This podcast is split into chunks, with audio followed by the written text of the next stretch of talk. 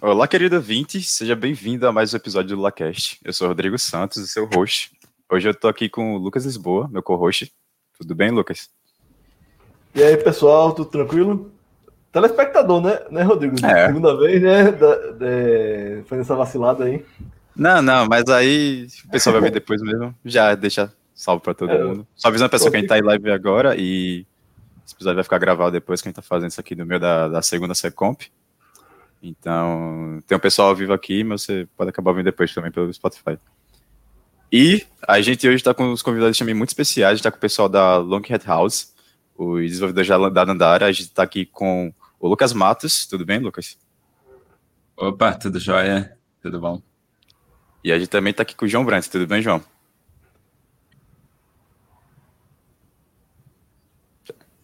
Ele conseguiu ouvir? João? Oi, oi. Opa. A minha internet é um Tudo certo, pouco ruim, gente. Tudo certo. É, qualquer coisa, é só tirar a câmera aí. Eu acho que não tem nenhum problema, não. Se se der uma melhorada.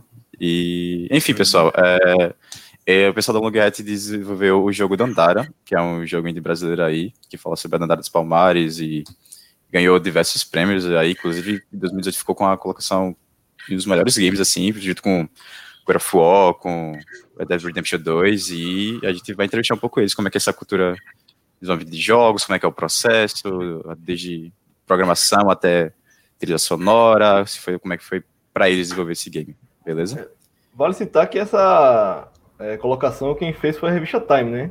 Uhum. Que todo, todo ano tem Exatamente. essa, essa lista de melhores jogos do mundo e pela primeira vez o jogo brasileiro entrou na lista. Uhum. Então, é, eu vou antecipar para mim que até o momento é o melhor jogo brasileiro que eu joguei. Sem, tipo, sem exagero. Olha tá vendo? Pô, gente, A- obrigado. Além da Time, eles também ganharam muitos prêmios na SB Games, que é um Uhum. dos principais eventos acadêmicos sobre jogos do país. É, inclusive, mês que vem vai ter a edição 2020. Vale, aten- vale ficar atento. Inclusive, eu vou participar. Já fazendo o semi-jabá aí pro artigo que eu vou de- defender lá. Então, bora aí. E, Diga aí, Rodrigo. e aí, bora lá para o primeiro bloco, a gente vai falar um pouco sobre, pego fazer umas perguntas para os participantes em geral, aí vai começar aqui, beleza? Pessoal, Tudo jóia? beleza. Bora lá então. É, começando aqui a primeira pergunta, ambos fizeram ciência da computação pela UFMG. É, a universidade e o curso foram decisivos para vocês decidirem criar um estúdio de jogos e a ideia de trabalhar com jogos já estava presente desde o início da graduação? Sim, é, na verdade, antes, né, a gente, eu acho que tanto eu quanto o João, a gente entrou já com, com interesse de trabalhar em jogos, na verdade. É, assim, foi o que me motivou a fazer ciência da computação. Entendi, entendi. João? Ixi, acho que o João tá É, tendo dificuldades. qualquer coisa. E o- é, é isso mesmo. O... Eu, eu, eu tava querendo fazer jogos. E, A gente, internet dele tá essa internet aqui. Tá com delay, né, pelo visto. Um atraso. Tá com delay, mas eu, agora eu tô escutando perfeito. Pronto, agora tá, tá melhor. Tá, antes tava Ah, meio cortado, mas agora tá melhor. É, Não, realmente, igual o Lucas falou, eu, a gente, eu pelo menos quis fazer ciência de computação por causa de jogos, mas ciência de computação dá um plano B bom também, né? Que se tudo der errado, pelo menos eu tenho a computação ali. É um, é um E caminho Essas seguro, duas né? coisas me atraem muito. É um caminho seguro, exato. Porque o de jogos, fazer um curso de jogos em si era muito. Ainda mais na época, hoje em dia tá um pouquinho melhor, mas na, na época era muito. Muito inseguro mesmo, né? De dedicação 2009, nisso, pelo né? pra mim, com 18 anos, era, era, esse, era esse pensamento. Entendi. Eu vejo que até tem muita gente que chega lá no, no, É. no IC, né, com, com esse, esse pensamento pouco de desenvolvimento de jogos. Tinha até um, um calor com a padrinha aí que ele realmente ele tinha um pouco dessa dúvida. Eu queria saber se tem alguém trabalhando com isso, algum projeto de pesquisa, algum uma equipe que está trabalhando no desenvolvimento e tá melhorando, mas ainda assim não é tão presente. Inclusive, como falei no episódio, o Lucas está com, com a ideia né, de fundar um grupo lá do GT de que a gente tem um centro de pesquisa em tecnologias emergentes e tá com a ideia de formar um GT lá para trabalhar com jogos. Não é isso, Lucas? Isso, isso. A gente, é, vou abordar isso aqui daqui a pouco, mas eu queria perguntar antes para eles o que eles tiveram contato direto sobre jogos, desenvolvimento de jogos no curso, né? Vocês tiveram pagar alguma matéria com relação a isso? Tiveram correr por fora? Tiveram algum projeto de pesquisa? Então, é, assim, até eu, eu não sei como tá hoje, né, na UFMG, mas assim, na época já era bem limitado, né, não é um dos focos da, do curso lá na UFMG.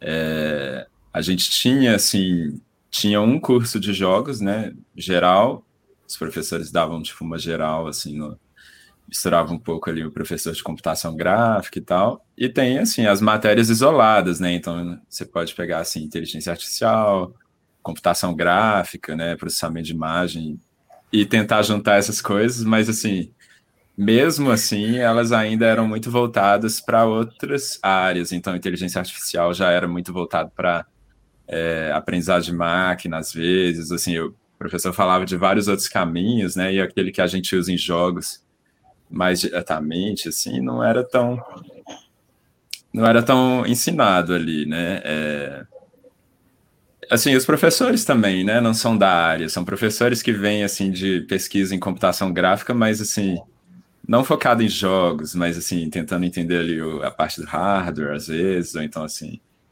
buscando compreender os algoritmos, né, mas não, não focado, assim, no uso mais prático, então, é, é, assim, o curso em si, ele dá uma base em todo o resto, mas, assim, na, naquilo que é realmente focado em jogos, a gente tem que buscar por conta própria.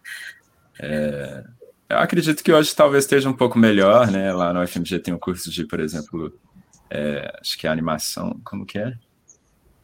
Bom, tem um curso de animação e de, de cinema de animação, isso. Então eu hum. acho que ele já tem uma mesclada um pouco legal, que acaba misturando, às vezes deve ter interação entre os alunos dos cursos, né? É, mas é por aí, assim, a gente acaba tendo que puxar muita coisa por conta própria também. Entendi, entendi. A gente já tem uma pergunta para o professor Rafael aqui, mas. É cinema de animação em artes digitais. Ah, isso, isso, isso.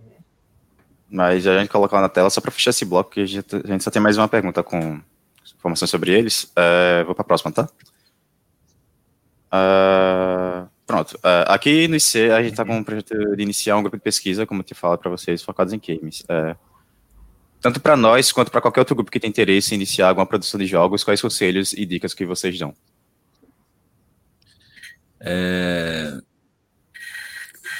Bom, eu acho que é uma coisa que a gente sempre fala desde que a gente desenvolveu o nosso primeiro jogo, que é fazer o seu primeiro jogo, entendeu? Começar, começar a desenvolver. Se o objetivo é desenvolver jogos, né? Então, eu acho que se esse é o objetivo, então é, começar a desenvolver jogos. É, não esperar. Indies, né?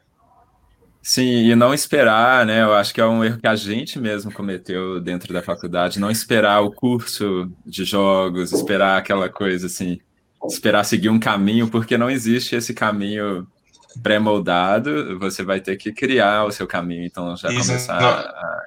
não esperar um professor ou um, ou uma pessoa que está te entregando fazer isso.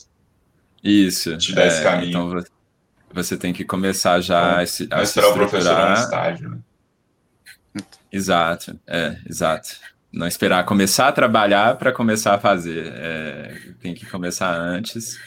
É, até porque aqui no Brasil ainda tá bem difícil assim de você achar empresas que contratam e, e ainda o melhor caminho é você começar a fazer os seus próprios primeiro, entendeu? Para já criar um portfólio, criar alguma coisa assim, ou então criar seu próprio estúdio, que é o caminho que muita gente aqui no Brasil segue. Então, Entendi. assim, é por aí, começar ralando mesmo, fazendo seus próprios projetos. Tomar na massa, né? Pegar um curso sozinho. O quanto antes. Isso, o quanto antes. Perfeito. Uh, Léo, coloca aí a pergunta do professor Rafael, por favor. Pronto. Uh, quais os principais componentes para se desenvolver um bom jogo? Engine, IA, computação gráfica? O que vocês acham? É muito amplo essa pergunta. Hum. Mas eu acho que, que uma coisa que a gente tem muito em mente é que o que faz um jogo ser diferente do outro é o game design, que são que é o que a gente chama assim quando a gente se refere às regras do jogo, né? Assim, o que, que muda de um jogo para o outro. Assim, que faz o jogo ser outro jogo mesmo, são ali as regras dele, é, é como que funciona o gameplay. E eu acho que esse, esse para mim é o, o que faz um jogo um jogo melhor, mas assim, você ainda tem assim a qualidade de produção, né? Então a arte, a narrativa, tudo entra na, naquilo que pode fazer um jogo bom. Existem jogos incríveis que não tem quase nada de jogabilidade inovadora, são só narrativas inovadoras. Então, eu acho que na verdade depende de você e do que você do que você se interessa, né, a, a trabalhar nos seus jogos, assim. É, no caso meu e do João, a gente gosta muito de trabalhar na, nessa questão da jogabilidade. Mas, assim, alguns estúdios se dão muito bem trabalhando até na música ou trabalhando na questão da narrativa mesmo. E, e, e aí aquele é o diferencial deles. E aí o foco é, muda, né? Você pode ter um jogo... É, às vezes, se o gráfico e a narrativa são mais importantes, às vezes você vai seguir já uma questão técnica mais voltada para isso, né? No nosso caso, por exemplo, a gente acaba não buscando tanto né, essa complexidade técnica na, na parte gráfica. Né? O Dandara, por exemplo, já é um jogo mais simples nessa questão, 2D, mais tranquilo. É, mas ainda assim a gente consegue fornecer algumas outras coisas que são o que a gente a, interessa mais. Né? Perfeito. Lucas, tinha alguma coisa para comentar, perguntar? É... Eu, eu achei muito. A gente vai abordar isso com, com, com o tempo, né? Na, no segundo bloco, né? Mas antecipando é, a, a, mistura dos elementos né, culturais, visuais, é, da narrativa, acho que mesclou bem com a, com a questão da jogabilidade dos, das escolhas de game design, né? Ah, eu queria perguntar é, como é que foi feita essa mescla, né? E como é que foi feito isso no processo de desenvolvimento, né? Que a, a, quando eu joguei, eu senti muito que o, a, a forma que se jogava está muito ligada ao seu mundo em volta, né? É muito pensado para se conectar, né? Você realmente sentir que aquela forma de movimentação, aquela forma de, de inimigos tá, é, faz sentido dentro daquela, daquele ambiente, né? É, total. Eu acho que. Ô, João, você quer começar a falar? Eu não tô. Não sei se você tá. Se você tá conseguindo acompanhar. É que o João. É, eu. Aí... Eu tô, eu tô escutando. Acho que veio muito por, por. É porque eu tenho que esperar um pouquinho para mim começar a falar, uhum. por causa do tá delay. Tá tranquilo. Né? Tá. Mas acho que esse, esse negócio do mundo é muito, inter... é muito interessante. É. é interessante que acho que veio muito porque a gente veio fez o, a mecânica e a interação do jogo muito antes de começar a fazer o, o mundo, a, a, história do jogo, né? Tanto que a, a escolha de ser cultural veio assim, veio, veio da pergunta de como que a gente vai traduzir essa mecânica para uma história, né? Que a gente começou a, a buscar. Acho que a primeira coisa que a gente pensou também foi, foi buscar tipo, é, uma história de um astronauta que dava tiro, estava num cinturão de asteroide, dava tiro nos alienígenas, num cinturão de asteroides e tal. E, e, e a gente estava vendo que isso era muito batido, muito batido porque era a gente estava meio contando contando histórias de outros jogos no, no nosso, né? e querendo. E a gente estava nesse interesse de procurar saber o que, que é um fazer um jogo brasileiro, porque a gente estava vendo muito filme brasileiro, e o filme brasileiro na hora que você via, você já já sentia já sentia que era brasileiro, né? Então acho que isso veio muito do da ordem mesmo, de começar a fazer o mecânica bem antes e depois da história.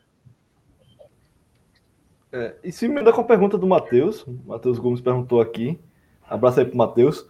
É, na opinião de vocês, qual parte do desenvolvimento é mais complicado? A parte criativa, história, narrativa, personagens ou a parte técnica? Engine, gráfico, jogabilidade?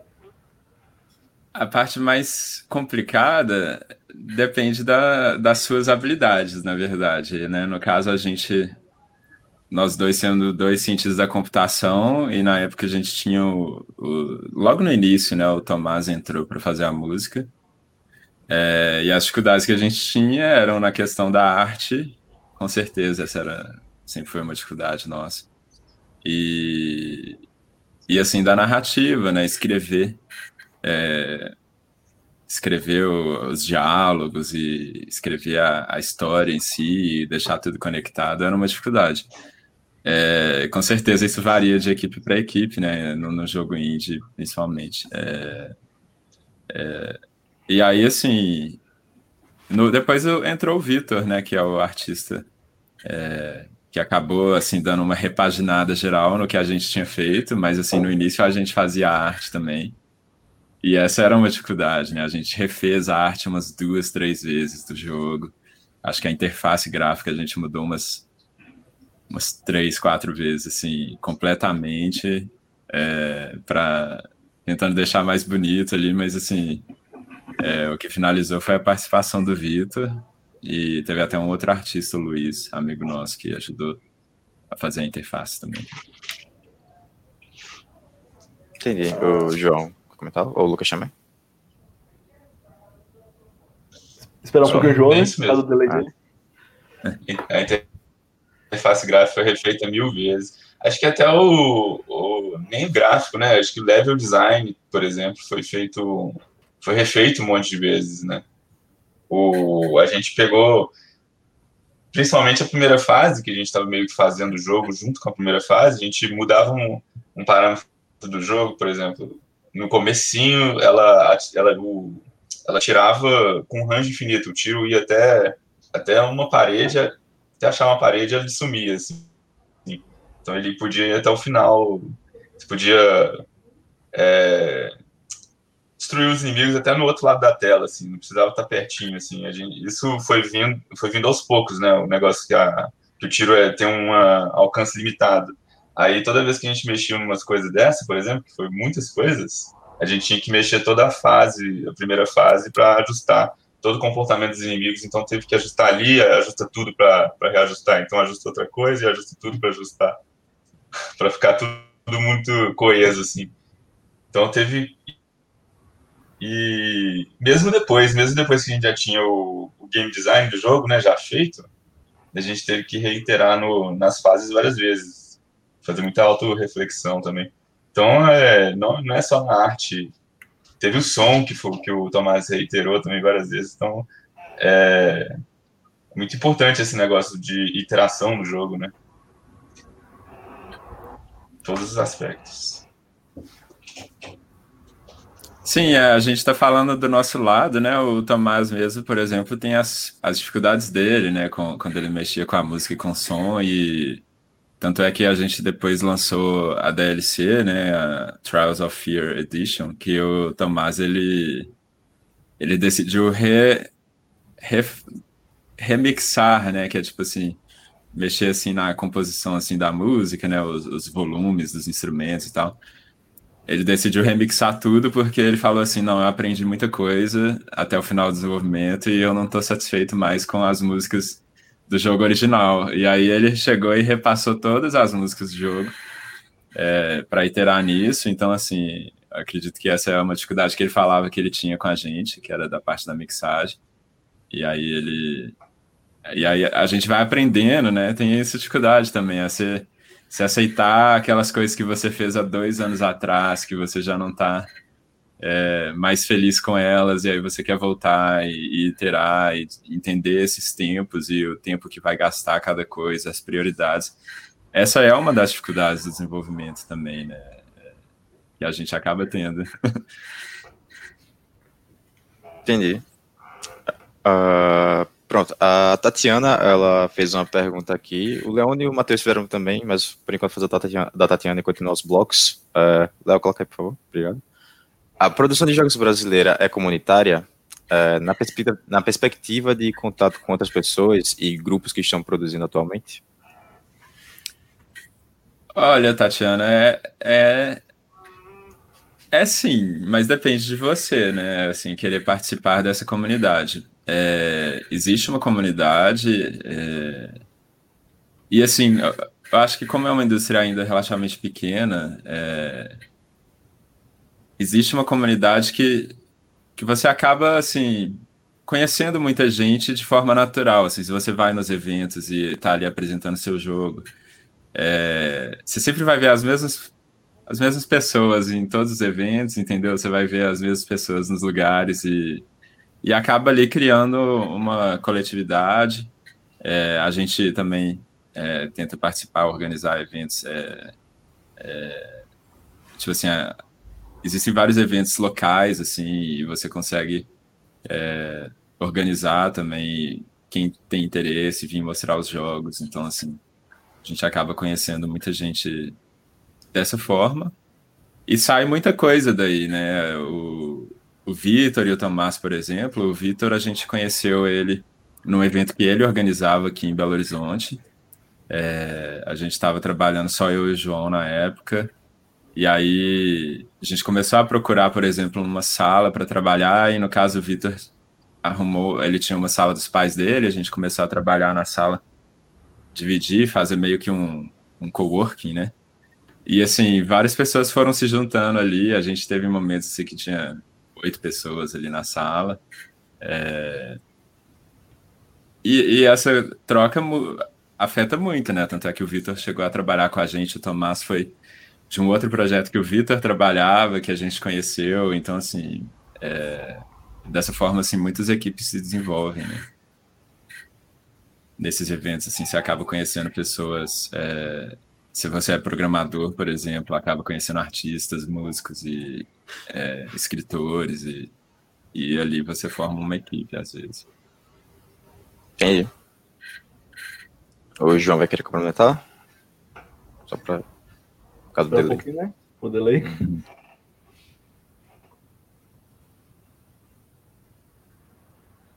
É, o... Acho que. Aí. Acho que é, é que é importante importante que seja comunitário, que a gente que a gente torne cada vez mais comunitário, mas já é bastante, igual o Lucas falou, a gente acho que o Dandara não seria possível se não fosse se não tivesse comunidade de desenvolvimento de jogos assim. É importante a gente cada vez mais fazer iniciativas que promovem isso né, também. Isso acaba é. até dialogando com a própria temática do jogo, né? O jogo fortalece muito a questão da coletividade em prol de um objetivo, né? É, a própria Dandara só consegue ganhar com os upgrades que você vai ganhar de cada pessoa, né? Então uma pessoa dá um é, pessoa com certeza. libera portas, né? Cria pontos. É, é uma coisa que a gente até a gente queria até trabalhar isso mais, né? O, a gente tinha várias ideias de personagens e tal que acabam tendo que mudar. A gente queria, por exemplo, que os personagens aparecessem mais também, né? Assim, você encontra um personagem ali, às vezes é uma vez só, mas assim, a gente queria que, que desse mais essa sensação, né? É, mas aí que tem as, umas das dificuldades, né? O tempo, o desenvolvimento, as coisas que a gente vai vendo, ah, isso aqui vai, vai ter que simplificar um pouco. Entendi. Realmente. Uh, bom, partindo agora para o bloco 2 para as informações sobre o jogo, acho que a gente vai começar com a pergunta que muita gente quer saber, é de onde realmente veio a ideia do desenvolvimento da Dandara.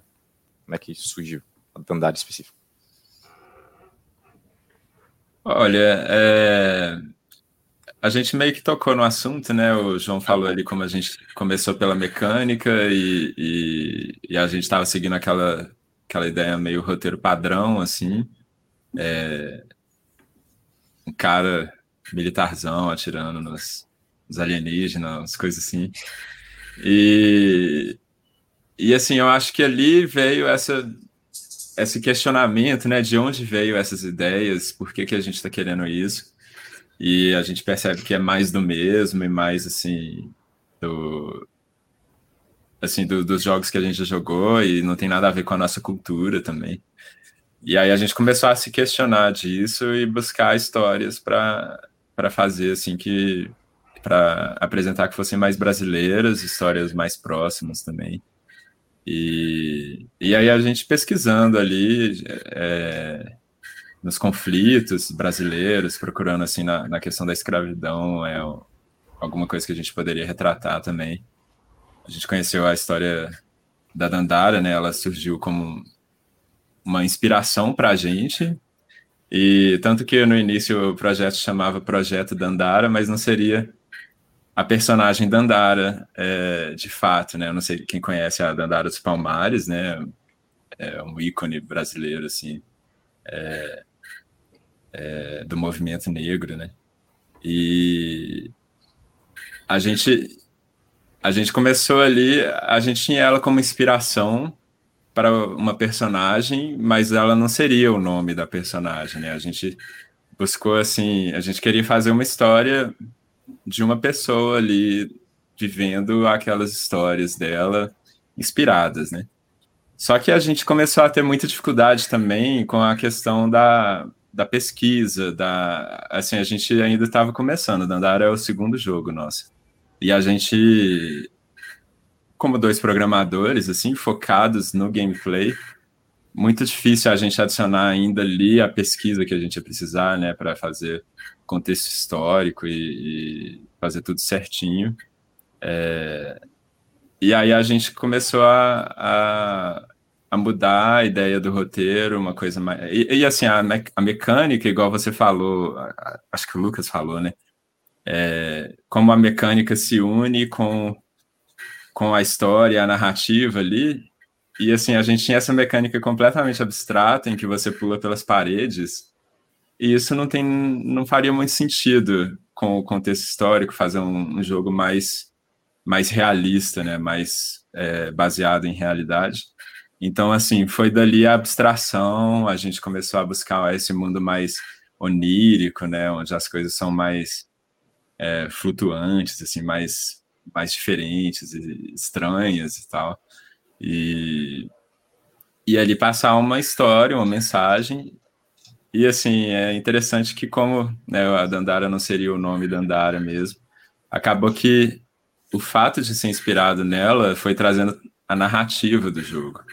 E aí foi se tornando assim uma coisa primordial, né, no nome do jogo. E, e assim acabou afetando assim que a narrativa ela precisa do, do personagem se chamar Dandara para ela fazer sentido. É, assim como alguns outros personagens, né, inspirados também na a Tarsila, que muita gente já viu, é, que tem ali o personagem dela e tal. A gente, isso foi fazendo parte da história, entendeu? Entendi. O João ele desmutou aí, acho que ele vai querer falar algo. Não, tá tranquilo, só para mim, só ah. para caso vocês perguntarem, eu tô, eu tô pronto aqui. Tá preparado. Beleza, beleza. Ok. Uh, Lucas, quer fazer alguma pergunta do pessoal aí do, da própria pauta? É, a fala do, do Lucas, o meu xará, ele já antecipa um pouco nossa próxima pergunta, né? Que é justamente a figura histórica da Dandara, né? Principalmente aqui para o nosso estado, né? A Dandara, para quem não conhece, ela foi esposa do Zumbi dos Palmares, foi uma das líderes do movimento de revolta contra o sistema escravocrata e liderou por um momento a, o Quilombo dos Palmares. Eu queria saber como foi esse processo de adaptar, né? De, de pegar uma figura tão importante historicamente e adaptar para esse mundo onírico, né? Então, na verdade, é, essa é, isso gera muita preocupação para a gente, né? Até assim, da, de onde a gente vem, né? A classe média, né? Tanto eu quanto o João, assim, a gente tem um, a gente é branco, tem uma distância também com, com o movimento negro, né? A gente não não está ali dentro da, do, do movimento e tal.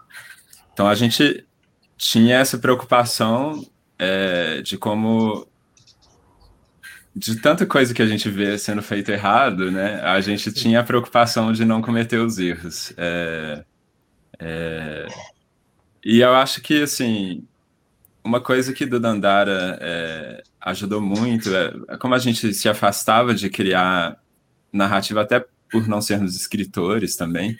Assim, a gente buscava criar narrativa é, mais mais passada assim nas entrelinhas, né? Aquela coisa assim do, do, do ambiente, né? Do level design, do, dos personagens, mas assim não tanto do, do roteiro, não tanta fala exata, assim é isso que você está tá acontecendo, é mais abstrato, né? Misterioso. É, isso ajuda muito para a gente não correr o risco de passar é, uma história errada ou de ensinar alguma coisa errada, né? Eu acho que a maior preocupação que a gente tinha era aquela de ensinar algo errado sobre a Dandara dos Palmares, né? E, e eu acho que a, a gente acabou não, não correndo tanto esse risco por, uhum. causa de, por causa da forma como a gente criou a narrativa, né? Que é, é a Dandara ela foi entrando como uma, uma, um significado dentro do jogo mas o jogo não, não, não trazia o significado, ele não fala é isso que significa, né? Então, o significado vem de fora. Se você conhece a Dandara dos Palmares, ela traz um significado para dentro do jogo.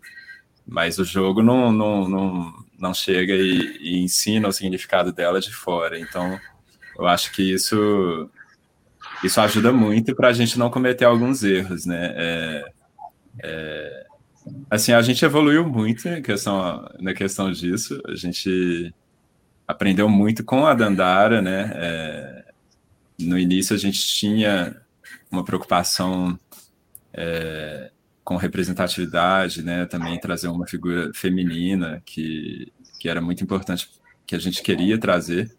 É, mas era aquela coisa mais, mais distante ainda, que a gente a gente estava é, aprendendo, escutando sobre, sobre esses assuntos, assim, como trazer representatividade para dentro do jogo. E a gente aprendeu muito durante o desenvolvimento, né? É, e eu acho que tem hoje coisas que a gente faria não diferente porque porque a gente não concorda com alguma coisa que a gente fez, mas assim, porque a gente acha que poderia fazer até melhor, sabe? Tipo, é, trazer mais a comunidade também para dentro do jogo, é, para dentro do desenvolvimento, né?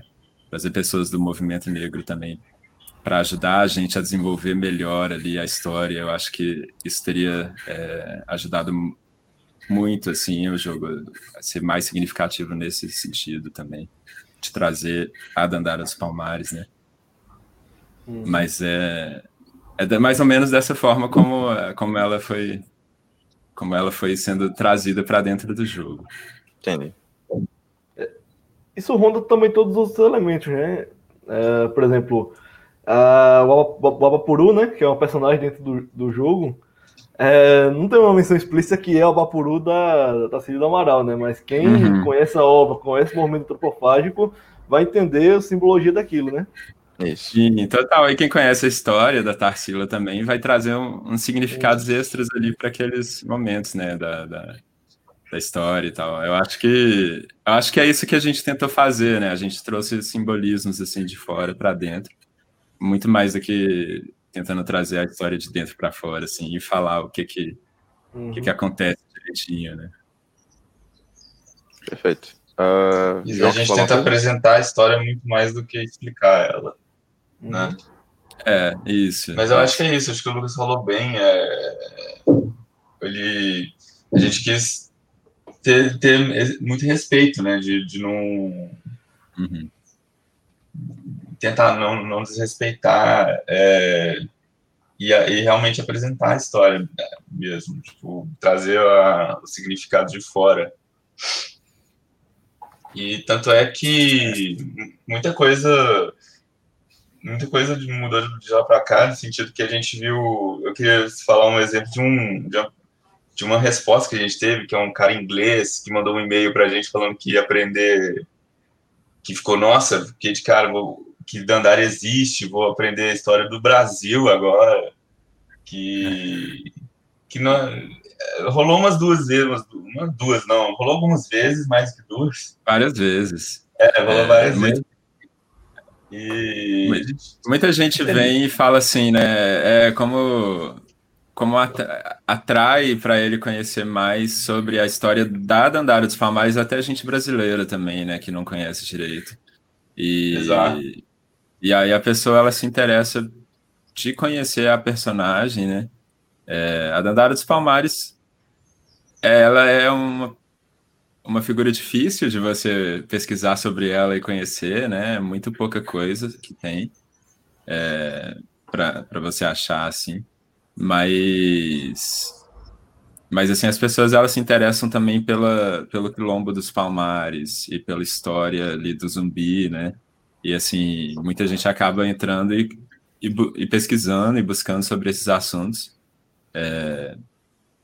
E assim, no, no, jogo mesmo a gente nem cita, né? Não é, não é Dandara dos Palmares ali, é uma personagem com o nome Dandara. A gente sabe que traz esse significado de Dandara dos Palmares para dentro do jogo mas ela é uma Dandara, né? E, assim, é, é um nome que existe assim no Brasil, que tem muitas Dandaras. Acredito eu que a maioria inspirada em Dandaras Palmares, né? Os pais ali inspirados. É, mas é isso, eu acho que a Dandara também representa é, mais do que só a Dandaras Palmares, assim, essas Dandaras também. É, Antes de a gente seguir aqui, fazer um comentáriozinho breve que eu lembrei agora. Acho importante. Diga aí. Diga aí, João. Ah, é uma coisa que eu queria adicionar quando o Lucas mencionou de trabalhar com a comunidade, assim, existem vários, vários estilos, né? Tipo, você pensa de trabalhar com, os, com as pessoas que vão jogar o jogo também. Que não é necessariamente isso. É, é acho que a gente está pensando mais em, em, chamar especialistas e tal, historiadores, uhum. a gente do movimento negro para tipo, dar uma ajuda, colaborar mesmo. Mas não necessariamente significa chamar os. É, também pode ser, isso é super válido também, chamar jogadores é. pra, que estão influenciados por isso para dar uma opinião também, existem todos esse tipo de coisas. E outra coisa que eu queria falar também é que esses especialistas, né, como o Dandara é nosso segundo jogo, a gente sempre ficava assim, nossa, é, como que a gente vai chegar para um especialista e falar assim, a gente está fazendo um jogo de Dandara do Sol Mais? Quem que a gente era, né? Tipo, a gente não era ninguém. Tipo, não, e com quem falar, né? Esse, tem toda essa preocupação nossa e que a gente viu depois do Dandara que não tem tanto, assim, que essas pessoas são super acessíveis. Uhum. É, as pessoas são bem mais acessíveis do que parece. Perfeito. É, é uma coisa eu que queria... a gente aprendendo. Eu queria fazer um comentário rápido que eu lembrei agora, acho que é importante. Eu mandei para o Léo uma arte, se ele puder colocar aí na tela. É, no ano 2018, além do jogo de vocês, também teve outra publicação bem interessante, bem importante, que foi um HQ justamente com o nome Dandara que ela é, foi publicada aqui em Alagoas por um é, grande artista, que é o Jean Carlos. Tive o prazer, inclusive, de compartilhar a mesa redonda com ele. Ah, e ele também tem essa questão de adaptar uma, essa questão histórica para uma roupagem um pouco mais moderna, né? Enquanto vocês traduzem isso para um jogo é, pixelado, né, com pixel art, 2D, ele traduz isso com traço mais cartunesco, né? Ele se inspirou em alguns artistas é contemporâneo de Marvel, né, para fazer esse traço mais, mais cartoon. E ele também tem a questão de ser uma, uma obra independente, né? O processo dele foi viabilizado via Catarse, né? É, o, jogo de vocês também teve essa questão de viabilização via Catarse, via financiamento coletivo. Como é que foi esse processo de viabilização financeira também?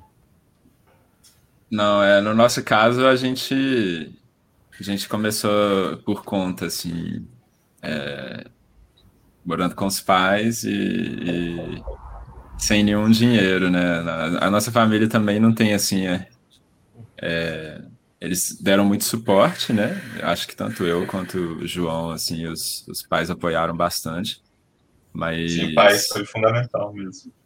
É, mas foi, assim, eu diria que uns dois anos sem, sem renda, assim, morando em casa. O João vinha aqui em casa, a gente trabalhava aqui e eu ia lá na casa dele e, e assim, era nesse, nesse esquema, né? Assim, a gente conseguiu com o nosso primeiro jogo um pouquinho de dinheiro que a gente conseguia fazer algumas coisas, por exemplo, é, colocar um jogo na Apple, assim, você tem que ter, você tem que pagar uma conta de desenvolvedor, sabe? Coisas que são baratas, mas assim, na época quando a gente não tinha nada, não era barato, né? Então, o nosso primeiro jogo deu esse suportezinho assim pra gente é, começar a fazer essas coisas, mas é, no geral era isso, era era assim, a gente tinha esse um, um, pouco do desespero, né? A gente tinha que começar a fazer algum, alguma coisa logo. É, e a gente desenvolveu o Dandara nessa ansiedade, assim, de, de tentar achar um projeto ali que pudesse ser sustentável é, para a gente conseguir seguir, né? É, uma perguntinha rápida aqui. O, o Leone perguntou quanto tempo mais ou menos vocês levaram para desenvolver o jogo. Mas teve a publisher também, né? É, pois é. Aí depois teve a publisher. É, não sei se vocês. Deixa eu dar uma. Acho que é, importante falar da publisher. É, tem uma pergunta Sim, no chat sobre isso, então ah, é... é... porque eu vi a pergunta dela, é por isso que eu, eu até pensei que fosse falar mais tarde. É... Assim, para começar, então, a gente começou nessa, nessa batalha só nós dois, assim, bem sem nenhum custo e sem nenhuma renda também. É... E aí a gente acho que demorou o quê? Um ano e meio, João? Dois anos para a gente não, um ano e meio para a gente conseguir o contrato com a publisher e começar a trabalhar com eles. E aí depois mais, mais um ano e meio. Três anos, né? Não, é, não é. foi um ano, foi um ano mais ou menos até a gente fechar o acordo com a publisher. E, e aí foi mais dois, mais um ano e meio. quatro anos de desenvolvimento no total. É, é porque a gente fez essa DLC, né? Que, que depois do lançamento a gente, a gente trabalhou nela. Mas, assim, antes, de, mas pra... antes de lançar a, a DLC. Foram quatro? É, 2018, é verdade. 2014 a gente começou a fazer o Dandara. Não, não. A gente começou a fazer em 2015. no final de 2015. 2015, é. Isso. 2014 a gente lançou mais de Tarkad. A gente já tá, já tá começando a ficar velho, a gente tá começando a. É, as, datas. as datas estão ficando longe, né? É, as datas estão ficando longe. Antigamente a gente falava isso era ontem, tá? Ano passado a gente é. então dá saudade, né? Sim. É, eu acho o Dandara ele demorou um pouco, assim, a gente fez um esse tempo é, na batalha ali. Então, teve uma época que a gente até fez frila, né, para tentar juntar um dinheiro para a gente conseguir até pagar na época que a gente juntou com esse coworking, né, pagar, colocar ali um. É, a gente tinha que pagar ainda na ajuda ali do Vitor, que, que a sala era dos pais dele, não cobravam aluguel da gente, mas a gente tinha que pagar ali alguns custos, né? Então, assim, a gente começou a fazer uns freelances e, e, e aí a publisher veio mais ou menos nessa época, assim. Acho que também por causa disso a gente começou a procurar, que a gente estava sem dinheiro e, e a gente começou a falar. Gastava é, muito tempo também. Gastava muito, é. A gente começou pensando, ah, vamos fazer metade freela, metade desenvolvimento e acabou que era full time freela. Só, só freela. É. A gente doido para desenvolver, mas fazendo outra coisa, nada a ver. Sim, foco, e aí né? a gente começou a olhar para publishers e a Raw Fury foi a empresa que a gente achou, né? Que, que foi a primeira que a gente procurou, que a gente falou, essa empresa faz sentido para a gente. Então a gente é, enviou um e-mail para eles e E daí seguiu e a gente conseguiu o investimento. E aí uma coisa que eles deram para a gente era uma renda mensal que, que possibilitava a gente trabalhar, é, desenvolver e possibilitou chamar o Vitor também para trabalhar com a gente. É, perfeito. Pronto, já como vocês citaram a questão da publisher aí, já emenda com, uhum. com a pergunta da Tatiana. É, como foi encontrar e trabalhar com a Raw Fury? É, foi difícil encontrar o estúdio ou decidir qual estúdio ia atrás?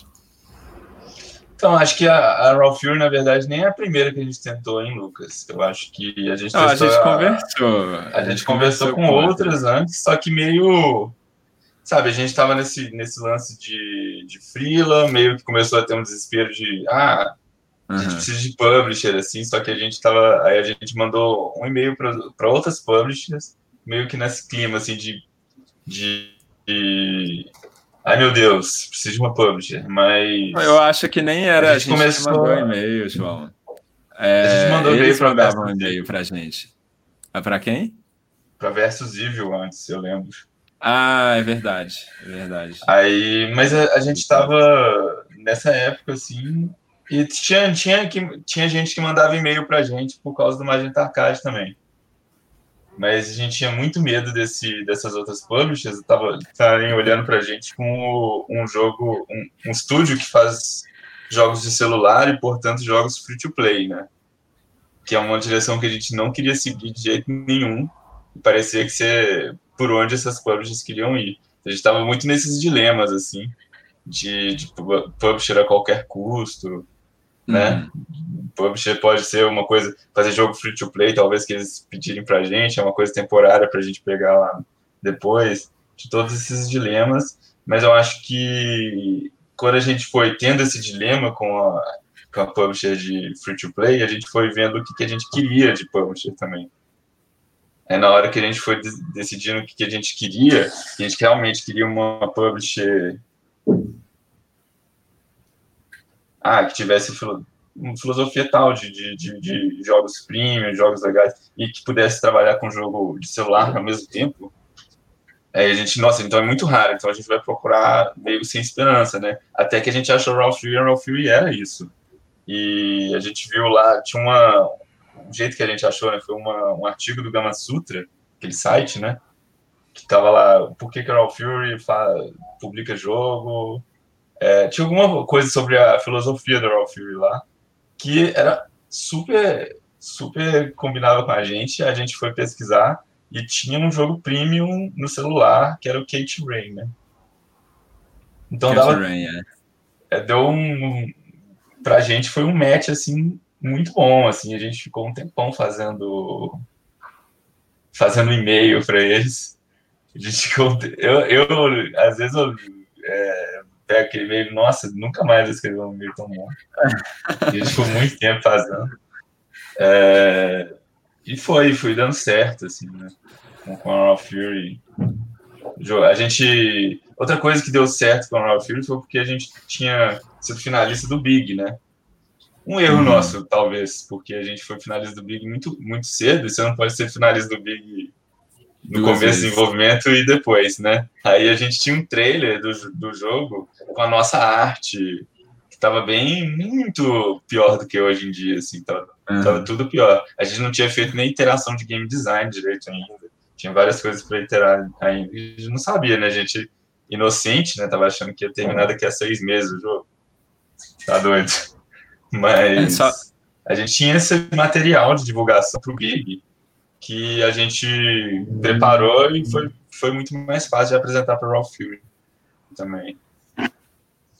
É, eu só, só queria, para quem não conhece, só queria para quem não conhece, é Big é o, é o maior evento de desenvolvimento de jogos aqui no Brasil, né? Acho que talvez o maior da América Latina, em São Paulo. Ele acontece todo ano. É, Exceto esse. É, infelizmente é em São Paulo, no Brasilzão. Assim. Sim, é. é, é Brasil gigante. Para muita é. gente fica difícil de ir lá. É, é, mas, assim, é um evento muito bom quando você já começa a ter um, alguma coisa para mostrar. É, eu acho que o que mudou muito a nossa vida, assim, desenvolvedor, foi quando a gente tinha o Magenta Arcade e o Magenta Arcade, que foi o nosso primeiro jogo para celular, né? É, antes do Dandara. E aí a gente foi finalista do Big também, é, dez, entre os 10 jogos brasileiros lá. E aí a gente foi para São Paulo. Eu acho que ali a gente já sentiu muito essa introdução ao, ao, ao ambiente e assim ali a gente conheceu pessoas que pô, a gente leva até hoje, né? Já, assim contatos assim que que viram amizades na verdade, né? Que você fica assim, não, eu quero próximo Big para ir lá reencontrar o pessoal, assim, você, conhece. Então assim o Big é um ótimo evento para isso. É, e para quem não conhece, Gama Sutra é um site de desenvolvimento de jogos também, é internacional e é um site muito legal. Assim, é, as pessoas vão lá, os desenvolvedores colocam ali artigos próprios, né? Eu acho que até o João já colocou um ou dois artigos lá, mas mas ali você hum. vê tipo veteranos da indústria, sabe, gente assim que faz ali o sistema de água do Assassin's Creed, sei lá, e aí ele posta ali como que ele desenvolveu e coloca ali alguns detalhes do desenvolvimento, questões técnicas, né, ou então às vezes só uma história ali do desenvolvimento. Então, assim, tem muita gente legal ali e, e é um, um site que a gente tenta acompanhar, e foi lá que a gente conheceu a, a Publisher também, que eles colocaram um artigo de como eles fazem publishing, né. Perfeito. Uh, o João que falou, acho que não. Uh, eu vou juntar duas perguntas aqui. Tem uma pergunta do Matheus Gomes uh, de Oliveira lá no chat, que é bem parecida com a pergunta nossa. Eu vou juntar elas em uma só. Eu vou ler aqui a minha depois junto com a dele. Uh, existe um momento no jogo em que são explicitadas três referências muito importantes para o game: Dark Souls, Metroid e Castlevania. Além disso, também perce... o Lucas percebeu que uma referência sutil a Hollow Knight é, em um bilhete no game que era referenciado a um receptáculo vazio. É, como esses games impactaram o desenvolvimento do, do Dandara e, além disso, quais outros games também foram importantes nesse quesito? O Matheus ele perguntou sobre o, outros jogos indies é, 2D, como o Super Meat Boy, é, Cadê Celeste, por aí vai. Legal que você percebeu ali a menção a Hollow Knight. É, ironicamente, eu zerei Hollow Knight e depois eu joguei Dandara logo em sequência. Então foi bom, ah, tá. não tá nem com passar batido, né? Sim. O Hollow Knight, ele veio depois, né? Assim, a gente... Ele lançou um pouco antes do Dandara também, se não me engano. Um pouco antes do Celeste. Que eu lembro do David da, da Raw Fury. Ele lançou em 2017, né? É, eu lembro dele reclamando como que Hollow Knight tinha abaixado o preço dos Metroidvanias com tanta qualidade, e ele estava reclamando disso porque é, realmente, né, o Hollow Knight foi um jogo que eles lançaram com um preço muito acessível, assim, e, e numa qualidade que, assim, difícil chegar perto, assim, né, é, eles diminuíram ali o price tag do, do negócio muito, assim. Mas Hollow Knight é um jogo incrível. Acho que é, eu joguei durante o desenvolvimento da DLC, né, que, é, que traz essa área extra. E, assim, ele foi se tornando ali, ali uma inspiração para a gente depois já do lançamento, eu acho. É, é, sim, é, mas o, Sobre a, a... É, é porque essa parte está na DLC, né? E a DLC tem muito a ver com, com como que a gente estava depois do lançamento, né? de, de, certa forma. É porque a versão que eu joguei foi a Trials of Fear, né? Então, Isso. pra mim não teve muita diferença do que era é... base e o que era o jogo é. com a DLC. Né? É, a gente fez isso de propósito. É, é intencional. A gente fez essa mesclagem. A gente fez essa mesclagem para crescer o jogo, mas assim é uma área extra que as pessoas podem jogar quem já zerou antes. Mas. É, tem mais de um final, né? Por conta disso, né? Sim, sim, sim. É. Então, assim, quem já jogou antes, antes da DLC pode jogar é, e, e zerar essa área nova também. E para quem joga já com a versão, aí é, é um jogo, ela se mescla, né, com o restante do jogo. Mas é igual o João falou, ali a gente tinha algumas inspirações e ali tem muita metalinguística né, nessa área. Eu acho que a gente tentou trabalhar um pouco disso. Então, assim, tem o, algumas outras é, referências ali, igual você falou também do Castlevania e tal. Acho que vem mais dessa narrativa que a gente passa naquela, naquela área assim, específica ali. A gente traz algumas dessas referências. É... Agora, sobre a pergunta do Matheus, né, sobre se inspirar em outros jogos, outros jogos indies 2D. Então, a gente começou com a ideia de se inspirar, né? O Celeste não, porque o Celeste estava meio que crescendo em paralelo. Então a gente não tinha né, muito nem nem como a gente não teve muito é, acesso ao jogo antes. A gente até jogou um pouco antes, mas mas o Celeste ele meio que lançou antes. É, ele lançou junto, então não é uma coisa que a gente a gente não teve assim essa influência tão grande. Mas mesmo de outros jogos, né, a gente começava achando que tinha influência, vamos, a gente olhava outros jogos, mas a mecânica é muito diferente e acabava que a gente tentava pegar de jogos que que não, não funcionava, sabe? A gente às vezes ia buscar assim, ah, a gente vai fazer um, um chefão, e a gente começava a olhar outros chefões assim, Mega Man, Castlevania, plataformas e tal, e tipo assim, todos usam a gravidade. todos usam a, a, gravidade como uma força constante, uma coisa que você tem que usar ali na hora do pulo, é uma coisa que acabou que não, não dava, na verdade, para a gente trazer é, essas questões, né? Talvez na arte, o Vitor ele gostava muito de Mega Man, então ele sempre trazia alguma coisinha ali na inspiração da arte dele. É, ele gosta muito desses jogos também, então a gente vê ele buscando ali referências de Castlevania e tal. Oi? Tem um dos vilões que até lembra o Mr. Beast, né? Eu acho, se não me engano. Do, do Street Fighter. O, tem um dos vilões, se eu não me engano, que a cabeça dele fica flutuando assim no da luta em algum momento. Sim, mas eu esse não é baseado no não é intencional. ah, tá. Não era. ok. Mas tá bom, pode ser o Bison. O Bison. É, o Bison. A gente não liga, assim, fica triste com isso. É engraçado, é engraçado, porque essa arte é, foi na época pré-Vitor, né? A gente estava fazendo a arte ainda e o João, ele estava desenvolvendo esse chefão. E aí ele tirou uma foto dele. E aí ele desenhou em cima da foto dele. E, ah. e aí era mais ou menos. um pouco o queixo, né? Pra ficar maior, pra ficar tipo aquele. Mais malvadão. Aquele né? estereótipo, um pouco mais estereótipo de malvadão. Mais militar, né? Mais militar. Que é exatamente o mesmo tipo de coisa que o Bison foi, né?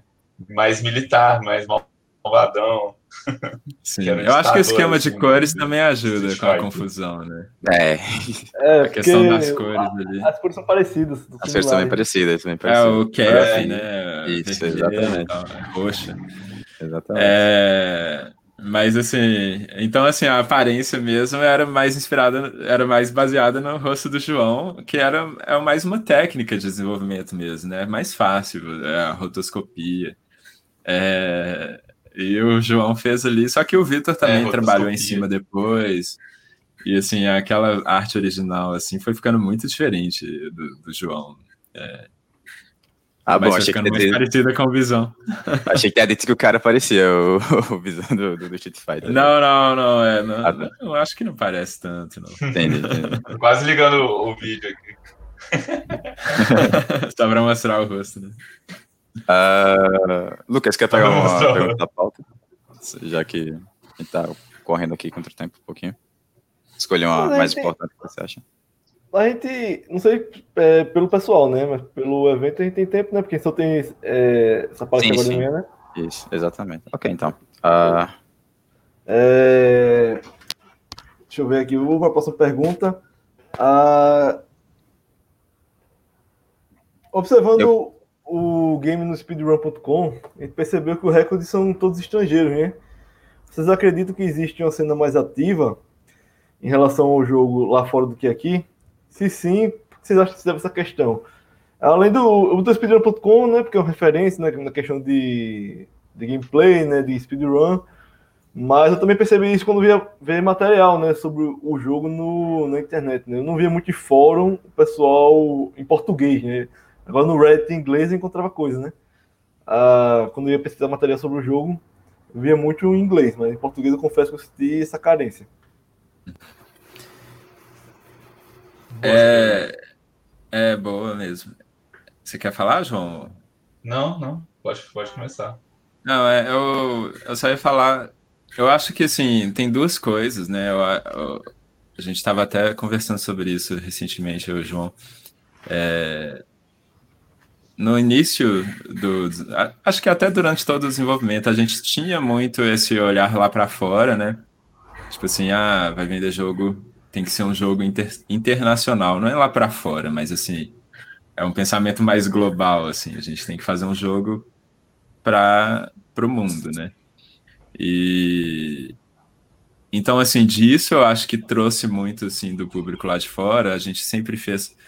É, se você entrar no nosso site, está em inglês e não tem em português, por exemplo. Então, tem muitas coisas que a gente faz que eu acho que acaba sendo voltado para o público é, internacional e que é muito difícil também manter, né? É só nós dois, então assim é difícil a gente manter tudo é, para o público nacional bilingüe. e internacional, é bilíngue. Então a gente, acho que a gente faz isso com o Facebook só, que a gente faz os posts todos em português e inglês, mas por exemplo no Twitter já não tem.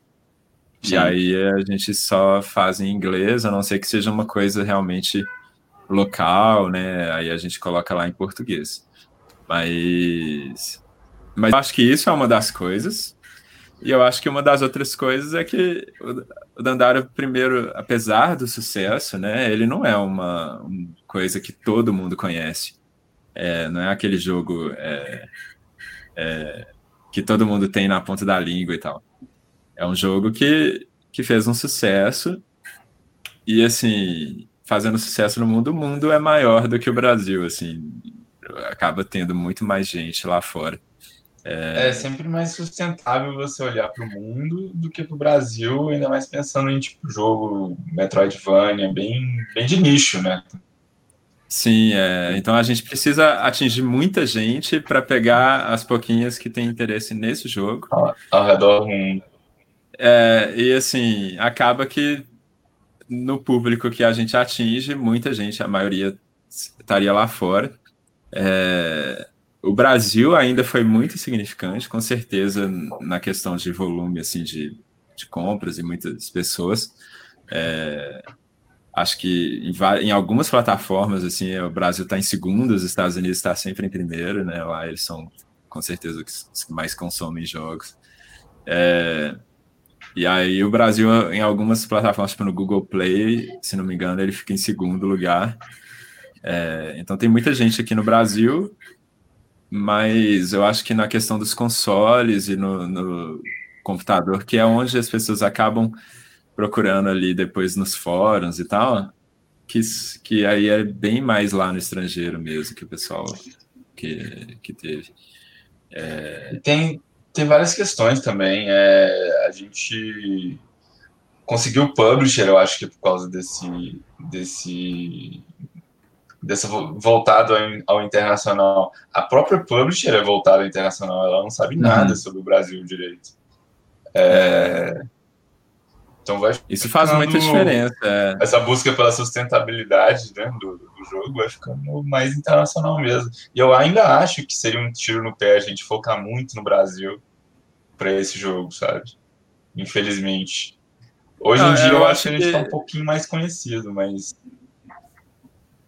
é, eu acho que existe um, é um, um estilo de desenvolvimento que eu acredito, eu gosto de acreditar que é possível você fazer algo pensando no Brasil, assim, com esse foco, né? A gente tem música brasileira que se sustenta aqui.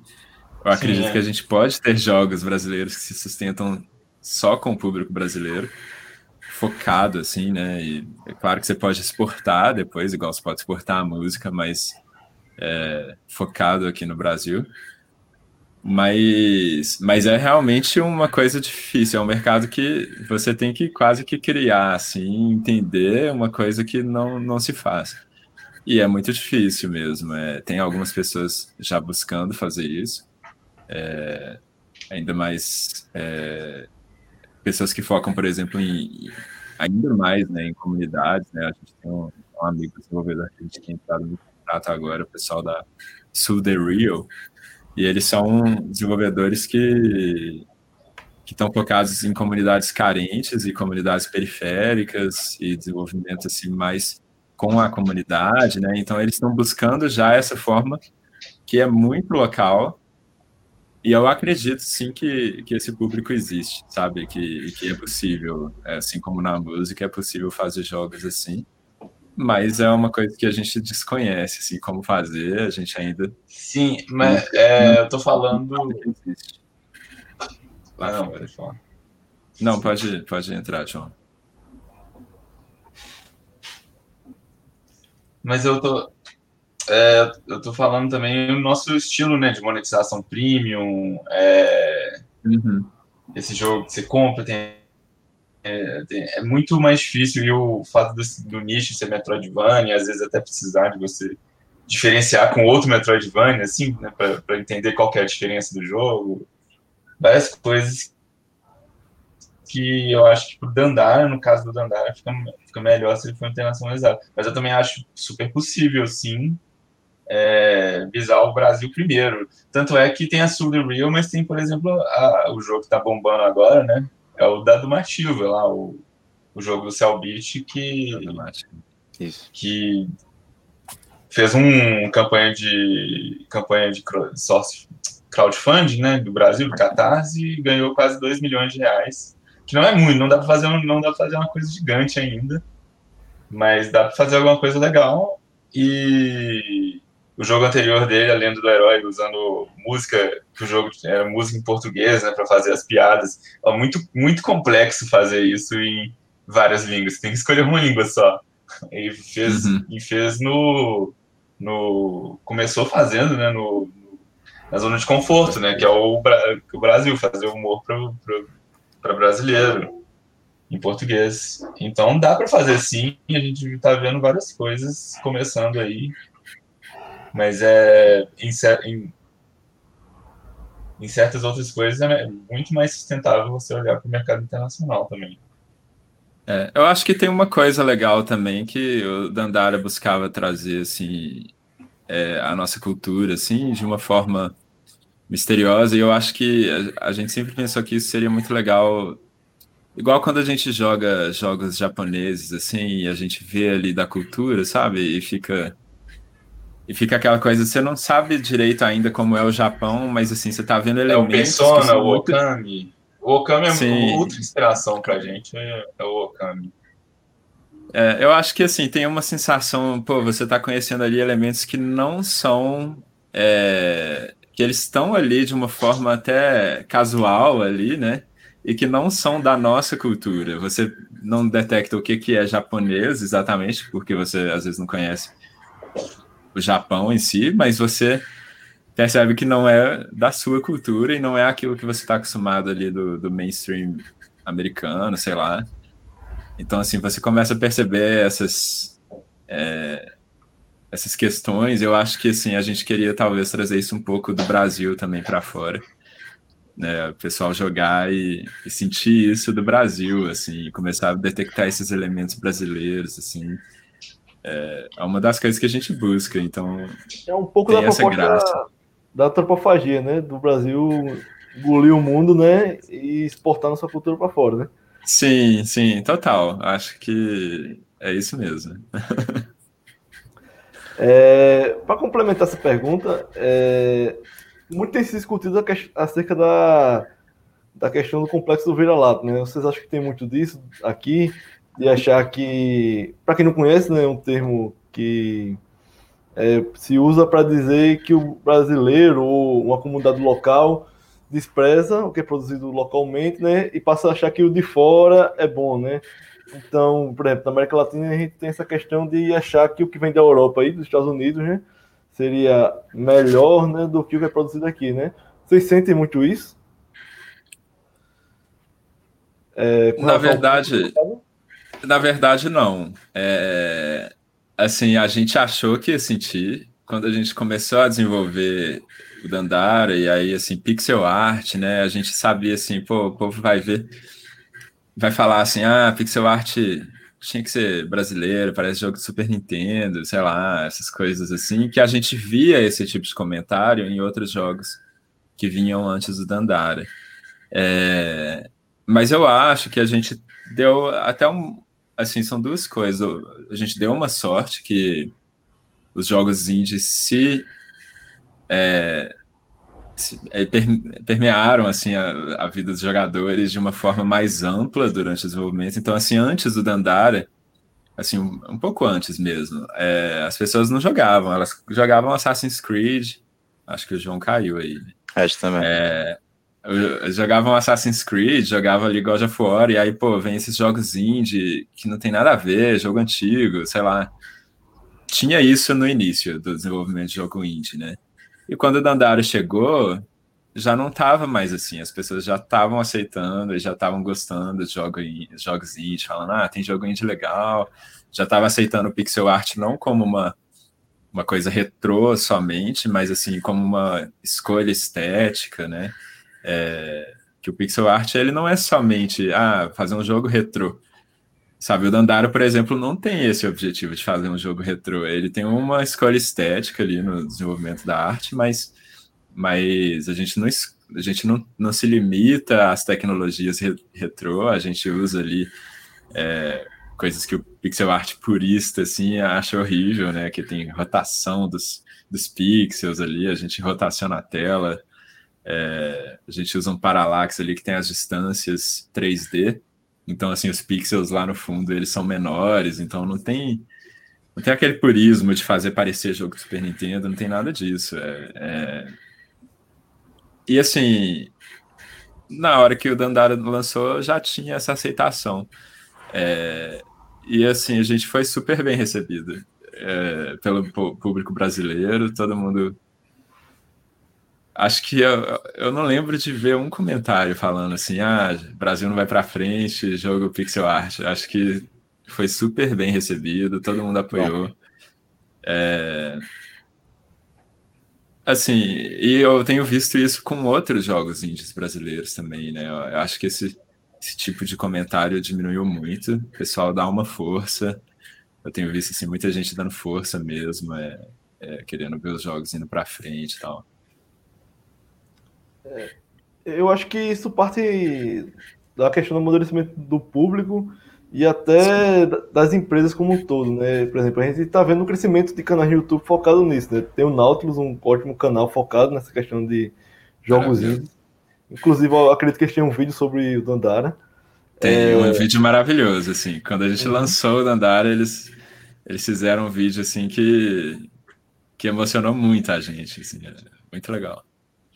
É, além, do, além do Nautilus, é, o Colônia Contra-Ataca tem um, um quadro que é jogos que você não conhece, né? Que é focado em jogos mais independentes né, da internet, inclusive, é, jogos que você não conhece na internet, se não me engano. E Contra-Ataque tem um, é expressivo essa parte de, de games no geral, é mais retrô, né? Mas como a gente tem esse quadro de jogos indies, ajuda, ajuda também, né? As, as, empresas também têm essa preocupação, né? Eu tive a oportunidade de ir no Rock in Rio, inclusive o professor Rafael estava nos acompanhando, encontrei ele lá. É, e tem um stand de, de jogos indie, né? Tem um stand só para isso, que vai alternando cada dia, do espaço para cada desenvolvedores. Eu tive a oportunidade de jogar alguns jogos lá, e até agora estou esperando o lançamento, né? Curti lá a premissa. Foi bem bacana a oportunidade lá, lá de dar esse espaço para comunidade de jogos independentes, né? É um pavilhão só de jogos, né? Então, o, em, em termos de tamanho, é o mesmo tamanho do da Warner. Beleza que é, vão ter mais jogos dentro daquele pavilhão, né? Mas, assim, Coloca né? muita gente, né? O máximo de pessoas possível ali, mas é, é muito legal. Mas em termos de Isso... tamanho, você dá uma visibilidade também, né? Não é uhum. é só um cantinho no espaço para o pessoal, né? Assim que você entra, eu vi lá o pavilhão de jogos independentes e foi bem bacana estar do lado da Warner, por exemplo. Para mim, uhum. impactou bastante. Bem legal mesmo. As, as questões dos canais, até o, o Pipocando Game, se não me engano, ele lançou até um vídeo, foi falando sobre jogos brasileiros que, de repente, a galera não, não conhecia e citou o, o Dandara também nesse processo. Eu acho que foi bem legal deles fazer isso daí. E. O João voltou aí? João, tá escutando nós?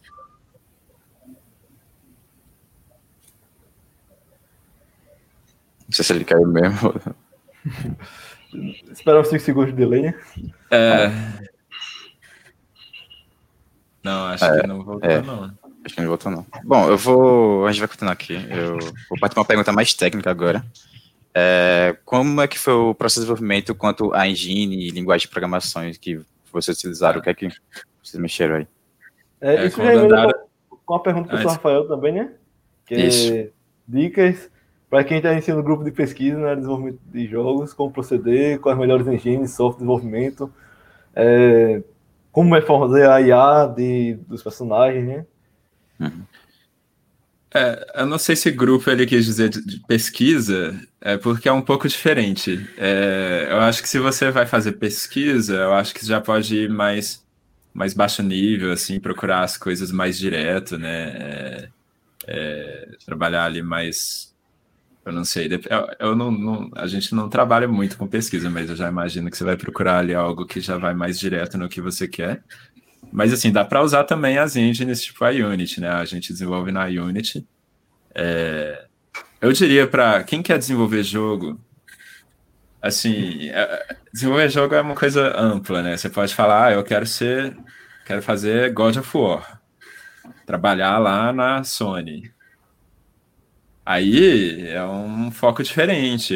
Eles vão procurar assim pessoas que têm um conhecimento muito mais específico sobre determinados assuntos, né? Assim, então você vai ser um tech artist, por exemplo, que é um cara, você vai fazer shader. E aí você trabalha específico com aquilo, entendeu? E você vai buscar aquilo, focar naquela questão e para conseguir ter um apresentar o seu trabalho para eles, assim, e interessar eles. Agora, se é alguma coisa mais parecida com o que a gente faz já, que é é muito generalista, né? Assim, a gente trabalha, tá ali fazendo IA, tá fazendo shader também, tá fazendo é, física, etc. Aí, nesse caso, a gente já prefere pegar uma engine tipo a Unity, acessível como uma comunidade gigante, é, assim, isso ajuda muito, né? Assim, você vai procurar, ah, preciso fazer isso, procura na internet, tem lá, tem código, tem, tem plugin, etc. Usar coisas prontas, né, não é feio. Muita gente tem preconceito no curso de computação, ah, tem que fazer lá no C++, né, tal, usando o OpenGL e tal. Cara, se você começa a fazer seu jogo assim, tem diversos tipos de problema que você pode encontrar, né? Aí você está lá fazendo seu jogo, aí vem uma Microsoft assim, ah, a gente pode publicar no Xbox, não sei, entra uma Raw Fury na sua vida, assim. Vai entrar nos consoles agora. A portabilidade é, é assim, se prepara, né? Se você está fazendo sua, sua própria engine, ou vai ficar muito mais caro e você vai precisar arrumar alguém experiente, ou você vai quebrar muita cabeça. E na Unity, assim, é, é simples. É simples, não diria. Tem suas quebrar a cabeça também, mas, mas é, é muito mais acessível, sabe? Então, usar as, as ferramentas assim que. É uma quebra-cabeça que todo mundo vai quebrar, né? Sim, é, é, isso. E assim, é um quebra-cabeça exato, que você vai falar assim, ah, tá, tá dando esse pau na Unity. Então você vai procurar ali no, no fórum, né, do, da Nintendo lá, tem o fórum dos desenvolvedores, ou oh, tá dando esse pau aqui no Nintendo Switch com a Unity. E aí vai ter gente lá que, que consegue te ajudar, entendeu? Diferente se você está fazendo sua própria engine, se você está fazendo seu próprio sistema. Agora, se você já quer trabalhar nesses jogos maiores e esse, é, assim, provavelmente lá para fora... Se o Windows lança um update, Sim, sim, é, tem disso também, né? Se você manter a compatibilidade com as, com as coisas que você está fazendo. É, é outra coisa. É, usar, usar as ferramentas, as engines prontas são, são um ótimo caminho para evitar esse tipo de dor de cabeça. Mas não só isso, elas te dão ferramentas prontas para muita coisa que você vai ter que fazer em todos os jogos. É, então, se seu objetivo é mais parecido com o nosso, sim, é generalista, quer, quer fazer o seu jogo, às vezes com um grupo de quatro pessoas fazer o jogo inteiro, é, usar as ferramentas que existem, aquelas, aquelas que te dão mais, é, mais possibilidades, mais ferramentas. É, e eu acho que é um caminho melhor, assim. E você consegue focar mais no jogo, que nem é tanto a parte da computação mesmo. Ali vai ter e faz diferença você conhecer, mas você vai poder focar naquelas outras questões, o game design, o level, é, os inimigos, sabe? Fazer um inimigo divertido, fazer um, um, um chefão legal. Isso, esse é o foco, assim. É, é, se usar as ferramentas prontas é bem, é bem mais bem mais prático, né? Se você quiser uma coisa mais avançada mesmo, assim, ir, ir para o exterior, quero trabalhar nessas empresas grandes, algumas aqui no Brasil que estão crescendo também, se quer trabalhar nelas, aí já começa a focar mais, e aí talvez o cara que faz a sua própria engine tem mais chance de, de conseguir um emprego nesse, que ele já vai ter conhecimento, assim, de hardware, de, de da, desse coisa mais baixo nível, né, assim, a eficiência do código ali da, da física, da, da parte gráfica e tal, e e aí já é um outro tipo de trabalho, né? É, o professor Rafael complementou, disse que tá, ser mais focado no desenvolvimento, é, justamente porque, como a gente foi citado no início do nosso programa, né? Quem está pensando em fazer um grupo de pesquisa, né? Nosso grupo uhum. de pesquisa vai ser, nesse momento inicial, né? Vai ser duas linhas, né? Vai ser a parte de estudar um pouco a parte teórica, né?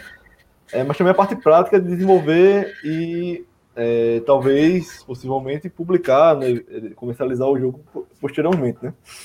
Aí seria essa linha, acho que o professor está mais interessado nessa linha de desenvolver e comercializar, né? Parte dentro da universidade, mas mais atingir o público geral. Fazer um jogo, né? É, fazer um jogo, né? É, nesse caso. Acadêmico, né? Atingir o público geral, né? Nesse caso, é, eu realmente recomendo começar pelas, pelas ferramentas que existem. A Unity é o que a gente usa, né? Existem outras, assim, eu não posso, não conheço direito.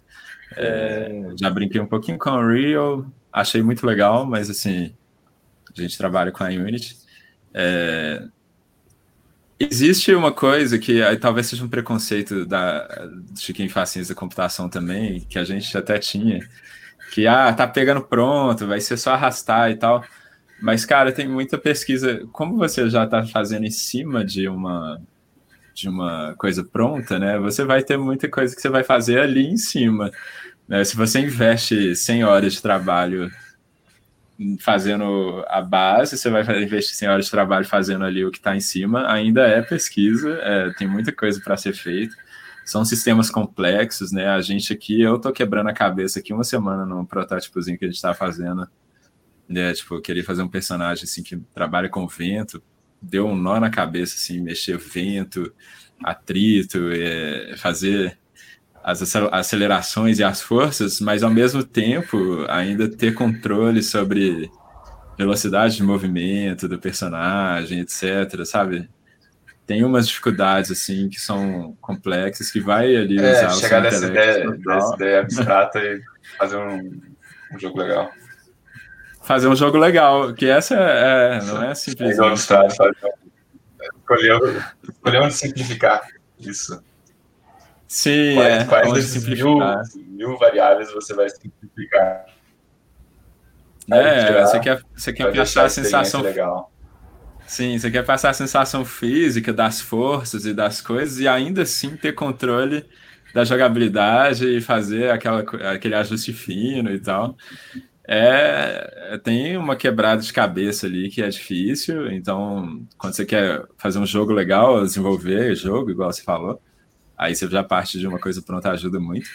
É, e existem sistemas complexos ali que você vai poder trabalhar em cima de.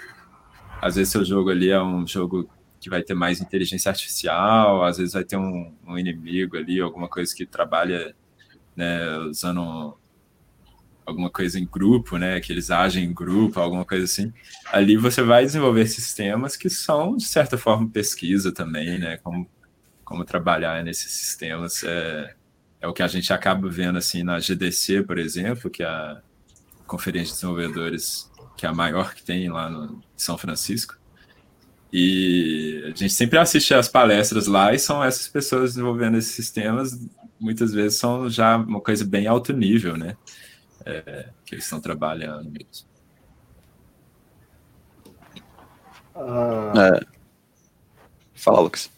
Gente pegou uma do roteiro, né? Bora pegar uma do chat, né? Para intercalar um pouquinho, né? Pode ser. Um... Deixa eu ver a foto aqui. Deixa eu subir mais um pouquinho. Eu, lembro, eu sei quem pulou algum aqui.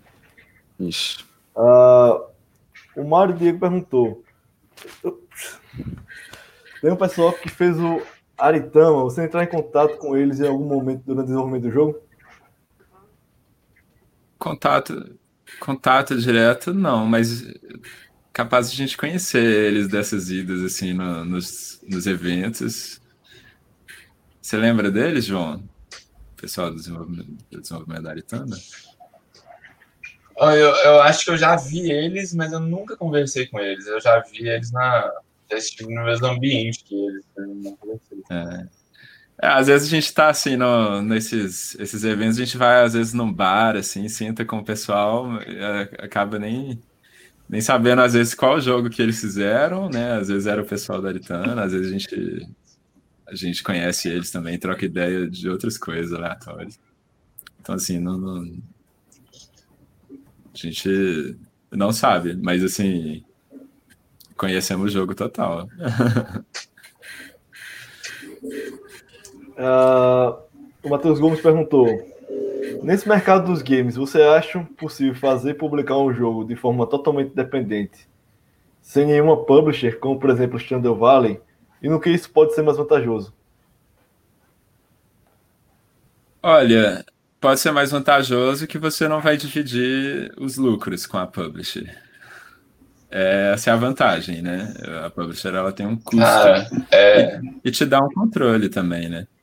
Assim, do que, que você quer fazer na publicação. Mas existem as diversas vantagens de ter uma publisher, né? Que às vezes Existe não é nem publisher só uma... que também limita, né? Limita a sua, sua criação. É verdade. Eu, eu, esqueço de falar isso porque a Raw Fury foi bem aberta em relação a isso, né? Eles deixaram o desenvolvimento 100% na nossa mão.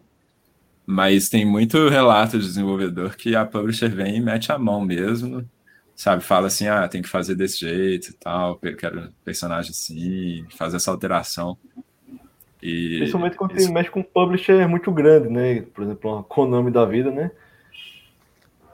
Sim. É, eu acredito que sim, eu acredito que deve ter ali as, as, exceções também, né? Mas a gente vê algumas histórias assim de como a Sony tentou interferir ali no, na Naughty Dog, no desenvolvimento da, da, é, do Last of Us, por exemplo. Eu lembro deles. Eu, eu já ouvi falar, né, que a Sony mandou é, a Naughty Dog colocar ali o. Como que é o nome dele? O personagem masculino, assim. É, o Joey. O Joey. isso. Na frente e a Ellie, né, mais atrás, assim, na, na capa Sim. do jogo, essa coisa assim. E aí a Naughty Dog teve que bater o pé. Então, assim, a publisher às vezes tem esse tipo de, de movimento corporativo é, que a gente não gosta, né? Que a gente não quer, às vezes, ter esse.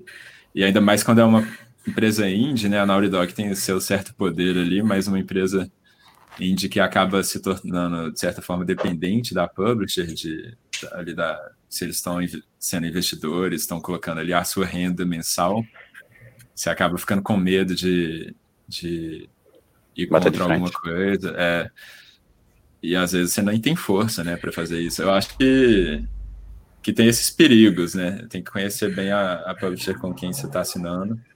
É, tem que ver o que, a que você está disposto, que tipo de projeto você tem. É, no caso do Dandara, Raw Fury foi super, foi super legal trabalhar com eles. Eles 100% deixaram em aberto, controle total na nossa mão. Mas ali ainda eu vejo que você pode querer não ter essa publisher, né? A gente tem uma divisão de lucros com ele de 50%, então 50% dos lucros é dele, 50% nosso. É... Você pode querer se livrar disso e querer ficar fazer por conta própria. Mas a publisher oferece não só né, esse investimento, que pode ser uma necessidade sua, né, uma renda é, é... anterior ao lançamento. Pode falar, João.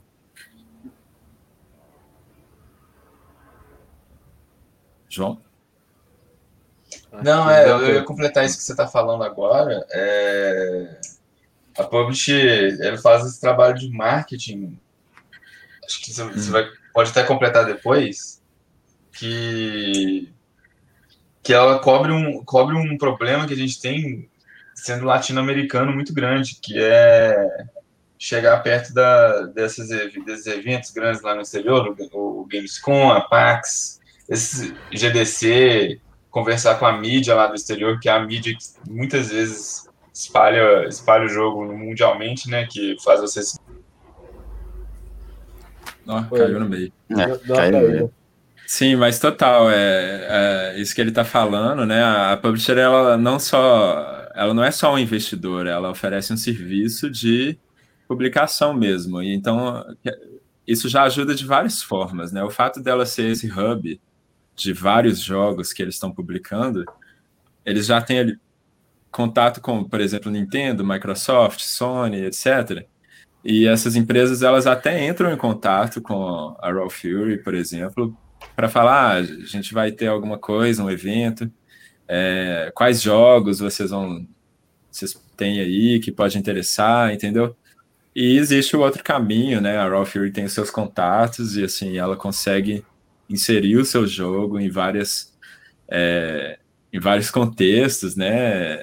Assim, a, a, ela conseguiu levar o Dandara para os consoles. É uma coisa que a gente poderia ter conseguido, mas é muito difícil. Assim, ainda, hoje é mais fácil, que essas empresas estão lidando mais com jogos indie e tal, mas já foi mais difícil é, e ainda é difícil. Precisa às vezes ter contato ter alguém para mostrar o jogo lá, entendeu? É, para eles faz diferença. No caso, a publisher ela tem experiência de colocar jogos na Nintendo, isso ajuda para os dois lados, então a Nintendo sabe disso. Se a Raw Fury vem com um jogo e uma proposta, ah, esse jogo acho que vai ficar legal no, no Nintendo Switch, a Nintendo sabe que eles têm a capacidade de portar o jogo, de fazer tudo, entendeu? As coisas fluem melhor. É, você pode fazer tudo sozinho, mas você acaba tendo que é um trabalho, né? Você tem que ter uma pessoa que vai ser a pessoa que vai fazer esse business, é a pessoa que vai encontrar com esses outros com, com essas outras empresas e conversar. É, e tem essas dificuldades, né? De, de marketing é uma parte gigante que a publisher ajuda é, a questão dos eventos para o público mesmo, né? mostrar o jogo na PAX, por exemplo, é uma coisa. Ter um stand lá, igual você falou desse stand do, dos indies. É, existem os stands indies, você pode submeter seu jogo, às vezes até você ganha viagem, mas são, é uma outra luta.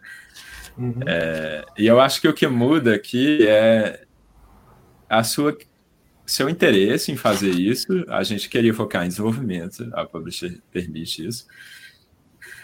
E assim, você tem que balancear também, né? O seu interesse e as suas capacidades. Assim, você quer. É, eu acho que tem, tem desenvolvedores indies que ganham essa liberdade de poder fazer isso com o sucesso de outros jogos. O cara já é mais famoso, às vezes ele já tem um público, né? uma fanbase ali que qualquer jogo que ele lançar vai ser muito visado de qualquer forma, então ele não precisa tanto se preocupar né, com investir em marketing e achar os canais certos e tal. É, foi um pouco o que aconteceu agora com o Kojima, né? Com a saída dele que montou o próprio estúdio, né? A saída dele da Konami, né? Uhum. E só o nome dele já, já atrai muito público, né? Novo jogo do Kojima, né? É, Tudo bem que tem, é outro, é, outro, padrão, né? ele tem contato com o pessoal de Hollywood, né? Mas é, não é a mesma equipe que ele tem na Konami, né? Então, é, por mais que tenha uma redução do recurso, né? Ele já tem uma network muito mais forte, né?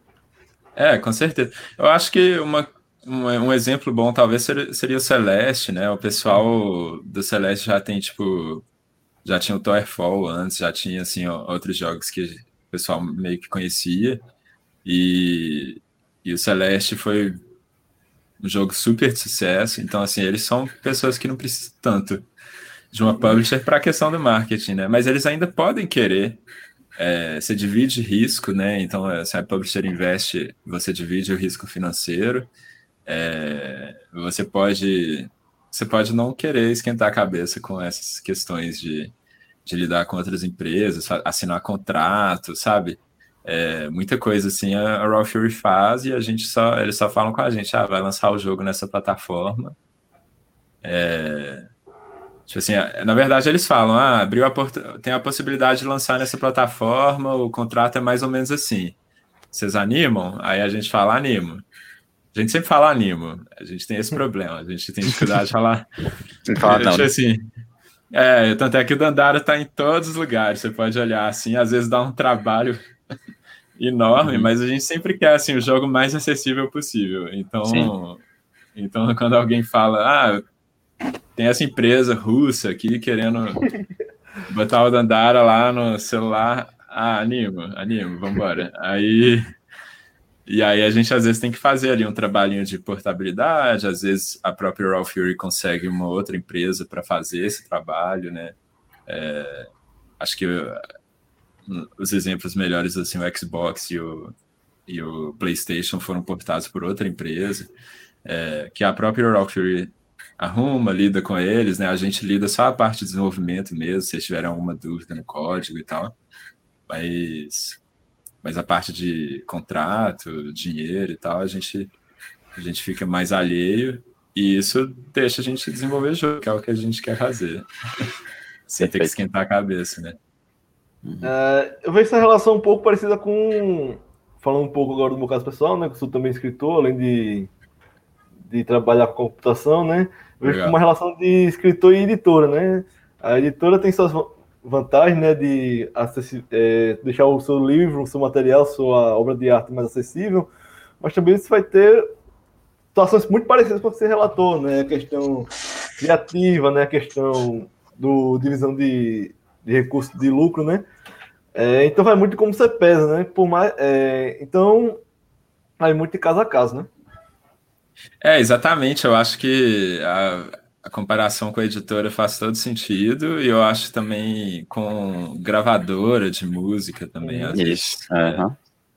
é, tem, suas similaridades. São, são, são setores diferentes, né? Assim, tem suas peculiaridades. Mas a relação é mais ou menos essa mesmo, né? Alguém que diminui seu risco, dá um investimento, às vezes anterior ali para o desenvolvimento e pega dos seus lucros e ajuda com essas outras questões. É, bora para arte no geral, né? Isso acontece da geralmente, eu diria. Oi? Foi com arte no geral, né? Tipo jogos, música, é, livros, isso o pessoal sofre é. bastante mesmo. Mas lembrando, queria lembrar que a gente teve uma teve uma experiência muito boa com o publisher, né? A gente não teve uma uhum. experiência ruim. E Existe a, experiência as experiências ruim. ruins existem, então sempre procurar saber sobre essa publisher, procurar uh, outros desenvolvedores dessa publisher, principalmente se você souber o desenvolvedor que parou de fazer com essa publisher, assim, conversar com eles. Acho que a maioria dos desenvolvedores que, pelo menos quando conversam comigo, a gente é muito aberto, né, Lucas? E, é, é muita gente vem falar. É muito aberto. É. E Muita gente vem perguntar é assim: ah, a gente quer mostrar o jogo para Raw Fury, ou então é, a gente está assinando um contrato com a Raw Fury e queria saber antes como é que foi isso aí e tal. Acho que você tem que fazer isso também, se você for assinar com alguém antes, descobrir como é que é a relação com, esse, com essa empresa. Uhum. Uh, bora para aqui uma da pauta, né? A gente uhum. fez do chat. É, o jogo trata de temas muito politizados, como a questão do teatro cultural e do autoritarismo estatal, né? Assuntos bem atuais, né? Tá tendo agora uma volta do neofascismo, né? Então um tema muito atual.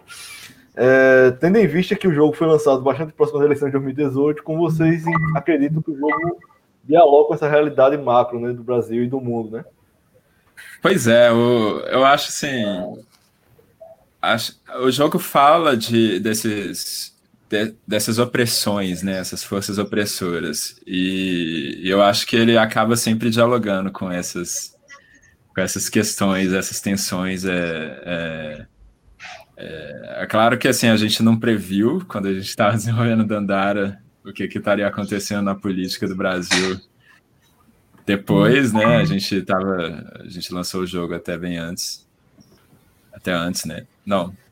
Quando foi 2018. antes. Foi antes. É, final de 2018.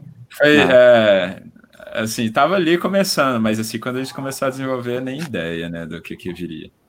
Mas, mas assim, eu acho que o jogo ele fala de dessas opressões e dessa dessa batalha da Dandara pela liberdade, né, pela liberdade é, ali no jogo, até fala muito específico assim das artes, né, é, que são os artistas que estão ali na Vila dos Artistas. É, a gente até queria ser um pouco Sim, a gente queria até ser um pouco mais geral nessas narrativas, assim, do que, que ela. nas mensagens, mas é, a gente acabou cortando algumas outras fases que a gente tinha em mente. É, mas, assim, acho que fala acho que disso. A, até em relação isso. aí à política, de, ficou muito geral, né? Ficou. É. Se a gente quisesse falar muito de política mesmo, a gente podia ficar mais específico. Mas... Sim, exato. Total. É. é... Quer comentar uma coisa? Mas é importante falar disso. Eu acho que. Acho que nessa é. época. Acho que nessa época, mais, como, mais que nunca, a gente tinha que falar de, relação, né? De política e jogos, assim. De normalizar Sim. essa relação que ela, ela acontece. Porque a gente começa a pensar. A gente pensa muito no, em jogo como se fosse uma coisa assim que não tem política. Tipo, é uma coisa inerentemente não tem política e na verdade a gente como desenvolvedor, a gente tem que se esforçar muito para botar uma política lá dentro, assim. Na verdade é o, é o contrário, né? A gente tem que a gente cai tem, e, e, acontece a política no jogo, meio que você querendo ou não. Muita, muitas das vezes, assim. E cabe a você meio que direcionar isso para onde você quer, assim, né? E é, você tem que estar. Tá jogos vai ter né? política. Não tem como fugir, tanto que é a natureza da arte, né? Uhum. A arte acaba absorvendo a política, a cultura do, do da pessoa que está desenvolvendo, da pessoa, do, do ambiente que ela está assim, inserido. Então, acho que a gente tinha é, que pegar certeza. esse discurso e dar uma normalizada, assim, que tem, vai ter política, e a gente tem que aceitar, tudo bem, tá, tá tudo bem que vai ter política. Quase simples. Não, é, a pessoa tem que entender que o jogo que é apolítico, igual ela suspeita, só é o jogo da política que ela considera normal, né? Aquela uhum. política que ela. que é a política dela. Esse é o jogo é. apolítico, né? Aquele jogo que você concorda. É o é... que o Paulo Freire diz que é, quando você naturaliza é, algo, diz que não existe política, né, você está concordando com o lado que já está ganhando, né? Exato, exato. É, é o, a sua política, quando você fala de a política, é a política da manutenção da política que existe, né? Não é, um, não é nada apolítico, na verdade. É, com certeza. Então a gente tem que se atentar a isso, né? É, não necessariamente a gente precisa colocar no jogo pensamento político, ah, quero forçar esse, esse caminho político aqui, mas assim a gente precisa estar atento que quando a gente está fazendo o jogo, a gente está colocando política. Tem, tem dessa, né? É, o seu cara polêmico aqui da vez, acho que eu já estou sendo, né? Vocês acham, vocês acham que o, o Bolsonaro é o nosso Helder? Olha. Oh, é, não sei, não sei, nunca foi isso. É, a gente nunca discutiu isso. Eu não sei se ele seria o Eldar. Eu, eu acho, que não também. Eu Pode acho que ele né? seria um eu outro. acho que seria o primeiro chefe, talvez. O primeiro. e eu, eu acho, sim, porque o Eldar ele é uma coisa que, que tá ali por trás do primeiro chefe, né? É uma coisa maior, eu, ele representa ali algo mais, assim. É. Acho que, acho que vai acho além. Que o primeiro chefe, na verdade. eu acho que vai além, assim. É, o Eldar ele é uma coisa, ele tô, traz uma mensagem, né? Aquele traz ali na, aquele personagem ali na televisão, assim, é uma outra, uma outra força opressora, assim, que a gente tenta trazer. É, falando de forças pessoas, tem muita influência do 1984, né? A questão dos olhos, né? De olhos em todos os locais, da, das câmeras, né? É, o Lucas tá aqui no Capitão né? América gente... agora. Pegando tudo. Pega todas as referências lá. Sim, é, inclusive quando a gente lançou, teve, teve muita gente falando, né, que relacionando com George Orwell, né, é, a gente nem teve, né, como, assim, como uma base, né, uma inspiração, Não, foi mais é. uma, uma coisa que foi naquela linha também. Mas uma coisa de observar o jogo pronto e falar, nossa, parece, né? Sim, é. Lembra mesmo, tem, tem essas similaridades. Mas eu acho que é. é uma coisa que vem de regimes opressores, talvez, né? Assim, é, é uma coisa que vem disso, né? Exato, é. Essa questão Simbologia. da observação, do medo de você sair ali do padrão e tal. É, ou às vezes a gente tá tão é, contato com aquela obra, né, de outras formas indiretas, né, que a gente já incorpora inconscientemente, né? Eu vejo muito isso que é. quando eu vou, quando eu paro para ler o que eu, eu, li, escrevi, né, eu vejo tipo, ah, isso tem muito aquele autor, né, mas não tava nem pensando na hora, né? Uhum. Não, é, com certeza isso acontece muito, acontece muito. Mas eu acho que nesse caso é uma coisa que a questão de estar sendo observado tem muito a ver com com a opressão, né? E você ter que seguir uma linha, é, é, você tem que seguir aquelas regras e, e, são regras opressoras. Eu acho que que daí vem essa questão da observação e eu estou sendo observado. Então sempre vai ter, seja câmera, seja olhos, né, te olhando, tem, vai ter sempre alguma relação. Assim. Perfeito. Uh, continuando aqui na pauta, eu acho. O... Tá, o... tem uma pergunta aqui sobre o desenvolvimento da trilha. É, o desenvolvimento da trilha sonora foi feita pelo Tomás Kaufman? Kaufman, Kaufman ok. É, ele faz parte da equipe da Long Hat e é como foi esse processo para construir uma, uma boa trilha capaz de dialogar com os eventos em tela. Interessante no processo do desenvolvimento da trilha que a gente falava muito, falava muito com o Tomás assim, ó, o, o sentimento dessa fase, você está se sentindo é, no, no, meio da tecnologia sozinha, é, lembrando, esse tipo de coisa assim, bem abstrata, e a gente deixava muito Tomás e, e na criar, né? Deixava ele muito livre para é. para fazer as trilhas. E acho que veio muita coisa boa disso, que a gente confiava, confiava muito nele, né? A gente gostava muito do trabalho dele, assim, e dar, dar essa liberdade foi muito legal. E ficar trocando é. ideia, né? Todo, teve, teve ele fazendo piano, assim, a gente ficava trocando ideia. Não, isso não parece tanto, não, não, tá, não tô sentindo esse sentimento. A gente puxava ele também, mas foi muita liberdade que deu. Nunca a gente botava temp music, né? A gente, você, a gente evitava muito botar assim, ah, uma música. É, que é a música que a gente aqui, quer, né? É a música que a gente quer. Eu quero essa música aqui do, do sei lá, do, do outro jogo tal, do Marvel SK, sei lá. e que a gente, mas a gente usava, a gente usava música para fazer, para testar o, o, por exemplo, o sistema de música.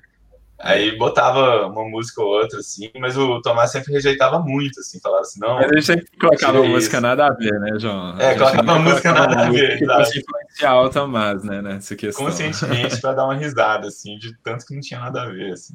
É. A gente é. colocava assim para ser divertido mesmo com, com os placeholders, né? Colocar ali alguma coisa é. temporária. Mas o Tomás teve essa liberdade. Agora, você perguntou se ele é da equipe da Longhead. Mais ou menos, né? A gente tem uma parceria muito forte com ele. Ele não faz parte do estúdio, assim, a gente. É... Mas a gente faz tudo com ele, então é quase como se fosse. Mas ele tem a liberdade, assim, de trabalhar com outras equipes também. Ele faz outros. Já trabalhou com outros jogos, né? Ele. Ele é mais independente, assim, da gente, né? Entendi. Uh, Lucas, esse é o seu momento para perguntar do Power Up da consciência do sol. Vai lá. Eu gostaria, né, de continuar trabalhando ah, com ele. A próxima pergunta foi eu que coloquei exclusivamente aqui, porque Ah, o, jogo, o jogo é muito bom, o jogo é 99% excelente, perfeito e tal, mas tem uma coisa que eu não gostei dele. Eu queria perguntar ela aqui ao vivo. Tá. Tá, o Power Up, Consciência do Sal, é apenas uma trollada ou vocês são muito burros que não aprendeu a usar mesmo? Não, ele tem. Você está perguntando o que, que ele faz, é isso? É, tipo, eu só vi mostrar o indo embora, meu fragmento de sal indo embora, e eu não entendi o que ele faz. Ele... Pesquisar, nos fóruns o pessoal também não sabe o que ele faz, pelo menos é... os posts que eu vi estavam justamente comentando sobre isso, que não tava sabendo o que ele fazia. Aí eu achei que ele seria tipo o anel do Dark Souls que fala, esse anel não faz nada, você liga a missão dele para o jogo. Exato. Não, ele faz coisa assim, ele faz muita coisa, na verdade. É... Mas oh. a gente tentou deixar um mistério assim para ver a pessoa descobrir. A gente dá umas mensagens bem abstratas, assim, do que, que é, faz. Assim, tem um monte de plaquinha mas... abstrata. É. O que ele, a pessoa tem que descobrir testando, né? Ele vai gastando seu, os seus recursos, e aí quando você toma dano, você toma dano em dobro quando você está usando ele. Mas ao mesmo tempo, você bate em dobro. Então seu, seu ataque fica muito mais forte, né? Quando você está usando ele. É o ataque padrão da Dandara, né? O Arrows of Freedom. E o ataque tem um range maior também. Tem um range maior também. Então, assim, você fica muito destrutivo. E aí a nossa ideia para ele era. Tem dois motivos que a gente desenvolveu ele. É, um era para te dar, assim, quando você já chegou num momento, assim, que, que você tá muito bom, e aí você tá tendo alguma facilidade, por exemplo, um speedrunner, talvez, ou, é, ou alguém que já zerou o jogo e tá jogando mais, assim, é, ele aumenta a dificuldade quando você usa, porque ele te dá dano em dobro, mas ele te deixa muito mais ágil, e assim, é muito mais fácil destruir os inimigos para passar pelos caminhos e tal. Então, assim, ele tem, ela dá essa aliviada para quem tá com. Assim, achando o jogo fácil. Aí você fala, ah, o jogo é muito difícil, quem vai achar o jogo fácil? É... E como a gente fez essa DLC, que, era, que ela vinha depois, muita gente já tinha zerado o jogo. Então a pessoa tava ali 100% totalizada. É, todo, todos os corações, todos os. Sim. Evoluído no máximo. Ela estava evoluída no máximo de coração, de, de energia e tal. E aí você vê que a gente colocou ele bem ali no início, onde é a primeira área que você entra daquele do Hidden Realms, que é aquele mapa, o segundo mapa, que é a, a área da DLC. Que a pessoa já entra ali e ele precisa assim de 14 de vida, eu acho, para você pegar para você pegar ele, né? Que a pessoa é uma já entrou, de vida que a gente acha que dá para zerar. É, já dá para zerar. zerar com 14 de vida. Então é, a pessoa que já zerou. Pegar, inclusive, por disso. a pessoa que já zerou, ela chega ali e aí ela já pega ele. E aí o que, que ele faz? Ele aumenta a dificuldade das, pró das próximas áreas, ainda deixando divertido, né? Porque o cara vai ter uma. Ele vai destruir e tal, vai passar assim com certa facilidade, mas quando ele vê, ele tá tomando dano em dobro e tal. É, então foi para dar essa balanceada assim de quem veio da versão original do jogo para essa pessoa poder se divertir. E também para quem já zerou, quem tem mais facilidade e tal. É, eu acho. Eu não consigo jogar assim sem ele. Aí, tá No caso, eu assim, mas... não jogar com ele, porque.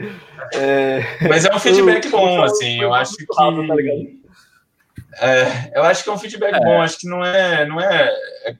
A gente tem uns motivos lógicos, assim, mas também não, pode, pode melhorar esse, essa mecânica. Sim, é.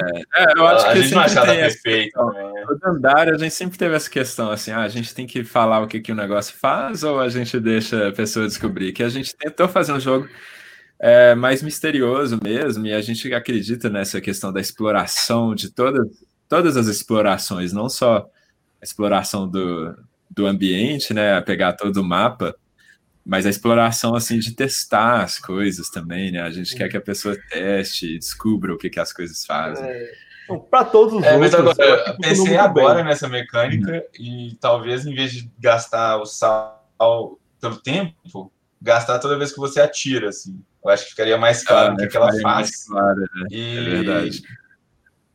E beleza. Aí é um jeito muito claro que eu tô vendo de melhorar, talvez. Não sei, né? A gente tem que dar uma discutida melhor, assim. Mas não, É não apareceu na hora que a gente estava desenvolvendo. E a Sim. gente tem que saber quando parar, né? De, De iterar. desenvolver o jogo. Infelizmente, é. Deixa Isso é uma interação possível. É. A gente vai Ah, né? É, Pessoalmente, eu achei que funcionou bem essa estratégia para todos os outros power-ups. Agora, nesse, quando eu vi o sozinho indo embora e eu não vi o que tá acontecendo, eu entrei em desespero. É, O cara ficou muito puto.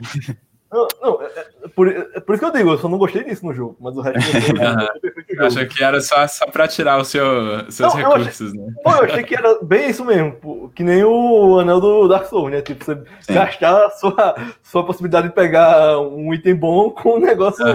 Ruim. Eu achei que no caso era tipo, de você o, o- gastar seu sal e, e achar que tá ficando mais forte. Nossa, e a gente, Dark Souls, você fala antes de inspiração, Dark Souls foi uma inspiração é, justamente nessas questões de como o jogo lida com as próprias regras e como que ele apresenta, o que que cada coisa faz, assim, assim, bem dentro do lore e de uma forma difícil, assim, às vezes, de entender. E a, que desafiador. assim, e a gente é muito fã disso, então a gente queria botar um pouquinho disso, assim, às vezes até É. dar uma trollada mesmo, uma sacaneada. As meni- As meninas do Peixe Babel até falaram ali que vocês gostam de fazer jogos difíceis mesmo. Tá vendo? Ah, elas estão aí. Ah, que legal. A minha me respondeu no. WhatsApp, eu tinha mandado o link pra elas e elas estão aqui ao vivo. Olha, pessoal. Abraço. Saudade da. Camila. Tempo. Camila, Vivi. não João nem conheceu a Vivi ainda. Não conhecia. Elas ficam faltando os eventos que a gente faz entre os amigos. Eita, eita. Fica aí a cobrança ao vivo. Olha, tá Aí, ó, cobrando. Ah, mensagem. Para encerrar, encerrar esse bloquinho aqui de sobre formação de jogo, é, o que a gente quer saber quais outros jogos vocês estão trabalhando atualmente. Ah, que foi a pergunta do Guilherme também, né? Ah, Eita, isso, que é exatamente a mesma pergunta do, do Guilherme. Assim, a gente está numa busca agora, né? pelo- pelos próximos projetos. É, até, até junho, assim, a gente estava bem, é, pelo menos focado assim no Dandara assim pós-lançamento, né? Teve a edição de colecionador, acho que alguém até citou ali. Foi o Léo, que tava no nosso backstage aqui, perguntou se vai sair no Brasil, que ele tava bem interessado. É, infelizmente não, é só, é só É, é super limitada mesmo e, e é muito caro trazer para o Brasil, né? Importação. e a e tal, única empresa que caro. quis fazer é essa inglesa, né? Aham. Empresa inglesa. É, então, assim, é, a empresa é de lá e eles, eles vendem no mundo inteiro, você pode comprar. Assim, já esgotou a versão, só a versão de colecionador, aí eu acho que hoje eles têm um combo lá que você pode comprar com outros jogos deles.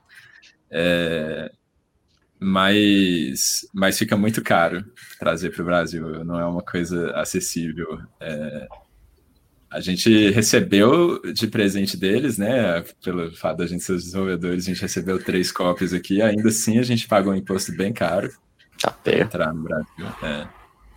Então, assim, é difícil, é difícil trazer. Mas, mas dá, né? É caro, mas dá. mas é difícil. Eu entendo que aqui não vai. Nem comprando com vocês direto no evento, vocês têm tipo um, mini estoque assim pros eventos. É, Então, a gente não, não conseguiu. É, não, não porque eles vendem, né, o, pro público deles, né? é, Como é essa questão de colecionador é, da Super Rare, é o pessoal que, que tenta assim colecionar os jogos deles, sabe? É, ter assim todas as, as versões e tal. Então é uma coisa que eles distribuem assim para o público deles. é, é, então, assim, para a gente acabou não fazendo tanto sentido. E seria muito caro mesmo trazer, mesmo se a gente só trouxesse para vender, ia ser bem caro. É, não é uma coisa realidade brasileira, assim, o, o valor.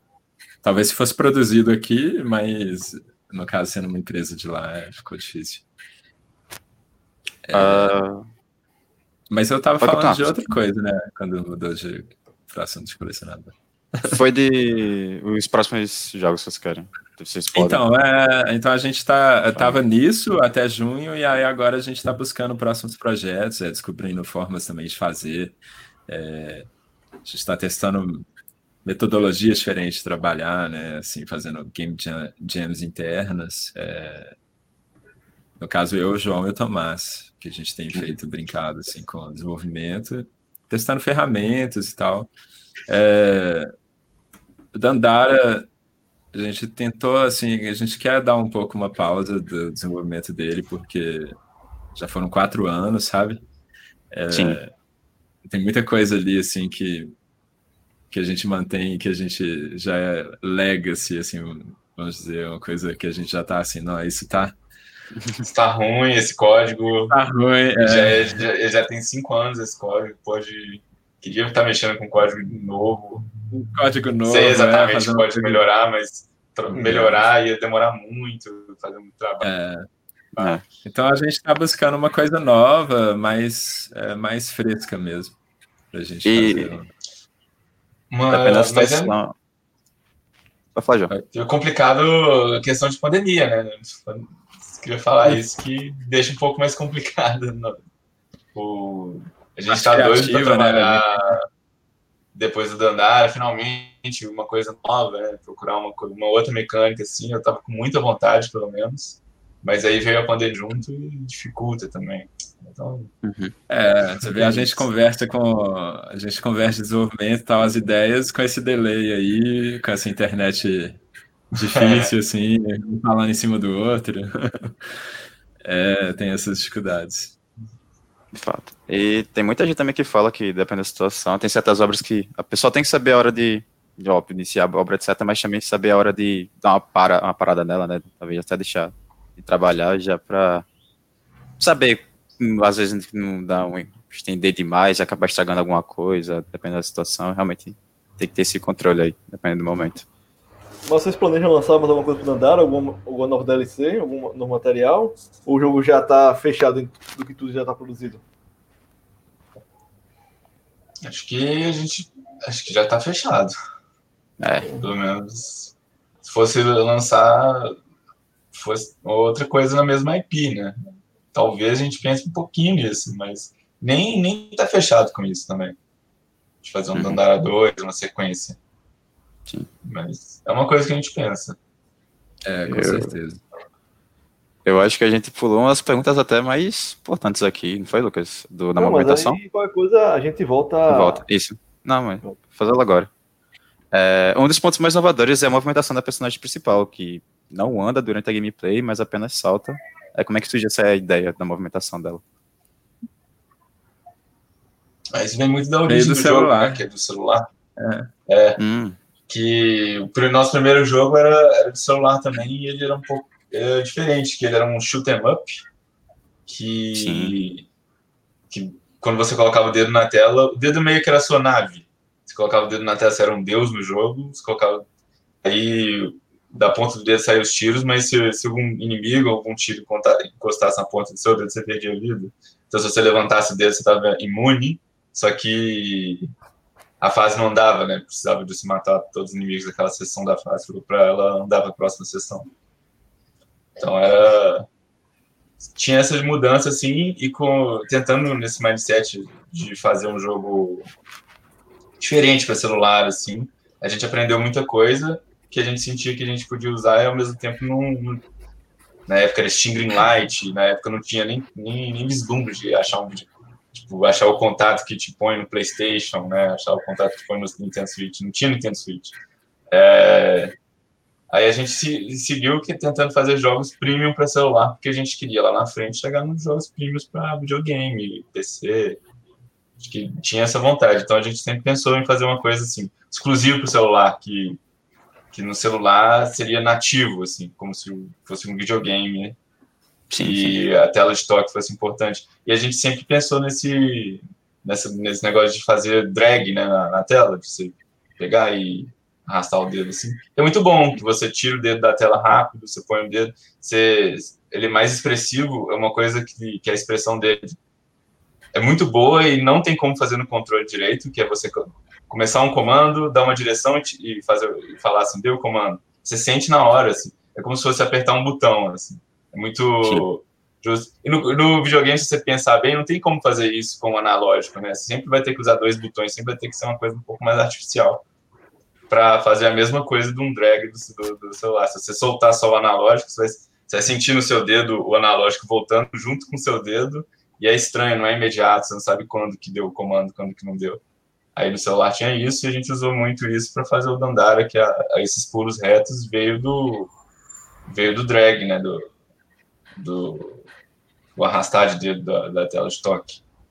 Sim. E, e, na verdade, foi muito diferente. Antigamente, na primeira ideia do projeto, a Dandara, Dandara não, o bonequinho, né, o personagem, nem era Dandara ainda, podia andar assim na tela, só que para você fazer um drag que significava andar, andar no chão que você tava, era muito singelo a diferença assim, de, um, de um drag que andava no chão para um drag que pulava. E era duas, dois verbos 100% diferentes, né? um fazia uma coisa, outro fazia outra. Não, não podia ser uma diferença tão singela para fazer duas coisas tão drasticamente diferentes. Então a gente foi tirando o que podia andar e deixando só, só o pulo mesmo, que já dava para dar uma expressividade boa. E foi ficando o jogo assim. Aí dividindo a tela no meio, o outro dedo atira. É, se, se, você jogar o jogo no celular ou então no Switch, na tela de toque, você vai ver mais ou menos como que a gente evoluiu. Isso depois foi um outro desafio é, portar né, para o controle. Foi, uhum. foi outro, outra coisa que a gente não, teve muita dificuldade para achar, até, até achar alguma coisa que a gente estava satisfeito. Teve aquele processo de iteração que teve na, nas fases, teve que fazer com o controle também. E aí a gente achou um, uma solução que a gente até fica bem satisfeito, que dá para você andar muito mais rápido no controle do que no celular, por exemplo. Né? Aí é, foi isso, mais ou menos, a história do, do porquê das coisas. Né? Aí o mundo veio de cabeça para baixo por causa disso. É, toda a lore do jogo veio por causa da mecânica. Eu acho, acho muito interessante como foi, como uma coisa puxou a outra, né? Como se o jogo estivesse se, se desenvolvendo sozinho. Sim, sim. É, eu confesso que quando eu joguei no Xbox, né, eu não senti essa dificuldade, né? Eu senti bem fluido. Inclusive, eu imaginei que ele foi feito pensando no PC, primeiramente, né? Não no, no celular. É. É, existe então, um problema de marketing, né? Existe um problema de marketing se você falar, esse jogo foi de celular antes, hein? Olha, é muito mais doido. Ninguém vai achar que tá muito mais doido. então a gente e essa preocupação tem que, também. tem que afastar um pouco dessas. Infelizmente, tem que afastar um pouco dessa noção de que veio do celular e, e tal, e é. senão o público não perdoa muito. É, Sim, hoje é um menos, né? Hoje, hoje, hoje tem menos, menos, hoje mas, menos, mas realmente quando a gente estava desenvolvendo, o jogo celular tinha que ser grátis, free to play e casual. Sim, não. E aí a gente estava desenvolvendo ali um jogo hardcore, é, pensando assim no público super específico, que não é um público que joga jogo casual, né? Que é o público que joga Metroidvania e tal. E, e a gente estava ali desenvolvendo até pela facilidade de lançar no celular, né? E, e assim, quando a gente começou a aportar, a gente tinha essa preocupação de das pessoas falarem, ah, é um jogo de celular lançado para o Nintendo Switch, pô. Comprei o console aqui para jogar jogo de console, não é jogo de celular, free to play. Exato. Mas o jogo nunca foi feito para ser assim, né? Jogo de celular. A gente já fez ele para ser um jogo de console no celular. É, a coisa foi mais natural do que quando a gente transportou. É, e hoje já tem mais jogos de celular, assim, mais que requer a atenção do jogador, que a pessoa às vezes é premium, né? Tem jogo caríssimo já hoje no celular, esses jogos. É, é não é o caro, né? Mas é um jogo, jogo que precisa da sua atenção, que a gente escutava muito não, esse é, negócio de é, você tem que jogar jogo celular, você tem que jogar de uma mão só, você tem que jogar no, no, no ônibus rapidinho. Sim, você não precisa mas assim, a, a pessoa não paga num jogo desse, né? A pessoa ela, ela tinha a ideia que o jogo tinha que ser free to play. Hoje já tem uma aceitação maior do jogo premium, né? Que a pessoa compra e tem uma experiência fechada ali. É, tem alguns jogos assim que estão fazendo muito sucesso no celular dessa forma. É, o próprio Dandara, né? Foi um desses. A, a gente estava na época do lançamento, pouco antes teve o Mario. Qual foi o Mario? É, é, o Mario de Mario Run. Mario Run, Mario é, Run. que era que era premium, né? E, e isso assim foi muito bom para a gente porque foi logo antes da gente lançar e a gente começou a, começaram a surgir alguns jogos assim, a Dead Game Company também começou a anunciar que ia fazer um jogo é... jogo de celular e tal. Isso já deu uma. Ironicamente, a Nintendo foi no movimento contrário de vocês, né? Ela começou a fazer jogo free to play recentemente, né? Com Mario Kart e foi bem criticada por isso, né? Isso.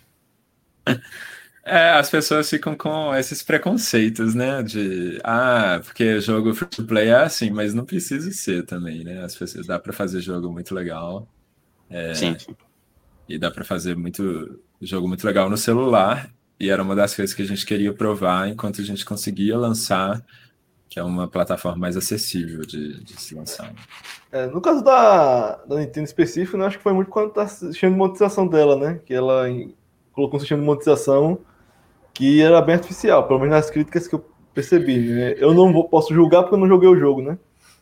Ah, eu também não, não, não sei. Qual. Ah, tinha um paywall. Tinha um paywall. É. Isso. É paywall. Paywall é uma coisa complicada, né? É, a gente já pensou em. A gente pensava em fazer várias vezes.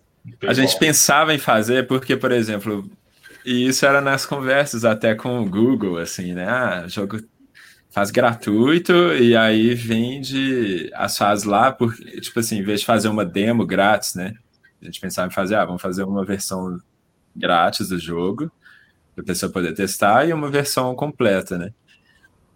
E aí a pessoa paga. Aí eles falavam, não, faz um aplicativo só, e aí a pessoa compra dentro. Mas aí é uma paywall. É, joga uma fase, e aí agora você tem que pagar para jogar o resto de uma forma que não é clara para o jogador antes, né? Que ele está baixando uma coisa que ele vai ter que pagar depois para poder jogar mais. É, então, assim, a forma como você fornece às vezes a mesma coisa, né? Você pode oferecer uma versão demo ou não, ou, mesmo aplicativo, isso muda a percepção da pessoa que comprou. Uh, eu e tem muitas métricas do que você acha também de jogo, jogo de sucesso no celular que dificulta pra gente, por exemplo, retenção. É, é, o jogador não pode ficar frustrado no começo, nunca. Ele tem que ficar sempre agraciado o máximo possível. Isso, isso para a gente deixa muito difícil, né? De, é, o Dandara, é, é por exemplo, a movimentação ela é muito. Ela, ela não é tem que acostumar, comum, né? É. Você tem que acostumar. E a gente sempre teve essa dúvida: ah, vai fazer uma versão demo ou uma versão. É, é, tipo assim, esse esquema de paywall, assim, a pessoa jogar de graça, ela vai sentir a dificuldade, é a primeira coisa, ela vai sentir aquela dificuldade na movimentação. E aí depois ela vai pegar o jeito. Mas se for nesse esquema do free to play, que pô, o primeiro, segundo ela tem que gostar do jogo, a gente está com esse problema. A gente não pode fazer essa experiência que ela vai ser muito diferente e a gente acredita que vai ser vai ter um valor, mas a gente não pode porque senão a pessoa não vai gostar no primeiro, segundo. É, então, assim, a, o fato de ser premium ajuda isso, né? A pessoa pagou, comprou, ela vai dar uma, uma esforçadinha ali até quando ela vê, ela tá gostando, né, do, do sistema. Tem gente que é, gosta que, de cara, né? Claro, mas. É, pra você ver que essas tendências de mercado limitam muito os jogos que podem existir. Sempre limitam. Isso. Se você olhar, olhar sem preconceito para uma coisa, né? Olhar, uhum. olhar sem preconceito para um tipo de mercado, assim, é um jeito de inovar também. Uhum. A, a reclamação muito disso está justamente do que o Matheus Gomes falou, né? Existem muitas vantagens para quem compra no Mario Kart e os preços também são absurdos. Para parar você pode ser aleatório e vir repetidos. Ou seja, a pessoa paga e ainda pode vir repetido ao que você já tenha, né? É como se fosse é. um negócio de cassino mesmo, né? Um negócio de cassino. É, um sistema de loot box, né? Que a EA é, usa bastante no, no, em alguns jogos dela lá do, do Star Wars. Inclusive, está dando polêmica dos países, né? Tem país que está vendo a legalidade justamente de loot box, né? Exatamente.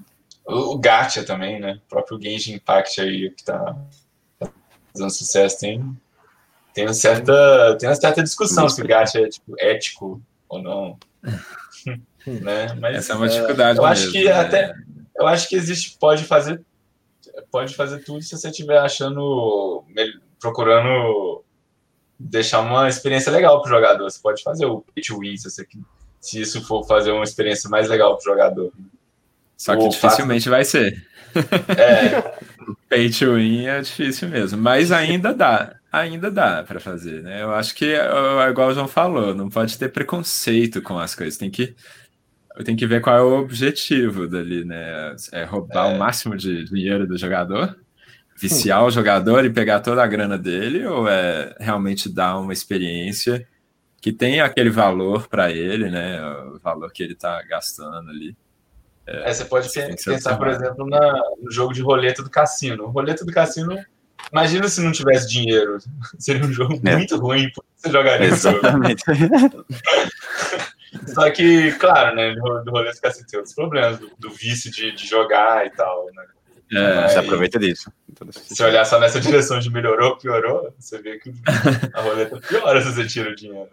se você tira o dinheiro, ela, fica- ela perde a diversão, né? É. É, perde toda a diversão. É, eu Ah. pessoalmente, eu prefiro é, pagar no, no jogo o valor inicial, né? Que eu possa desfrutar ele à vontade depois, né? Claro, o valor sendo acessível pelo que ele oferece, né? Do que um jogo assim, né? Com essas barreiras comerciais dentro dele, né? Então, eu, por exemplo, eu me diverti muito mais pagando os 30 reais da, da Microsoft Store pelo Dandara do que eu sei como divertiria no Mario Kart desse, mesmo sendo free to pay. Mas é interessante, é interessante como, por exemplo, a gente começou mais cedo dessas empresas que já fazem voltado para a periferia e para as comunidades, é, jogos mais representativos, né? pra- é, quer dizer, mais acessível, tem que ser mais acessível para essas pessoas. E aí o free to play já é uma ótima ferramenta de fazer isso, né? Que é Exato. um jogo grátis para todas as pessoas, né? Todo mundo pode jogar aquele jogo. É, e não precisa, É um- às é um vezes, pro- quando é no celular. É, o jogo de celular já também tem acessibilidade. Então, então tem muito disso também. Às vezes você tem que seguir para esse caminho pela experiência que você quer e quem você quer atingir, né? É, e fazer uma coisa de qualidade, de valor para aquelas pessoas. É, acho que a questão da monetização não vai definir exatamente o que, que vale a pena, o que, que é divertido, o que, que não é. Mas, assim, são formas diferentes de atingir públicos diferentes. Exato. Tem um outro exemplo também, que é o jogo de jogo de luta, jogo de estratégia né, de computador, assim, que você compra o jogo, o jogo é caro, você não tem ninguém online para jogar com você, porque o jogo ninguém comprou ainda. Mas se ele fosse de graça, você clicava para começar o jogo, já tinha, sempre tem partida, né? É, Ou então a seja, o jogo, o fato de ser de graça e ser monetizado deixa o jogo mais divertido.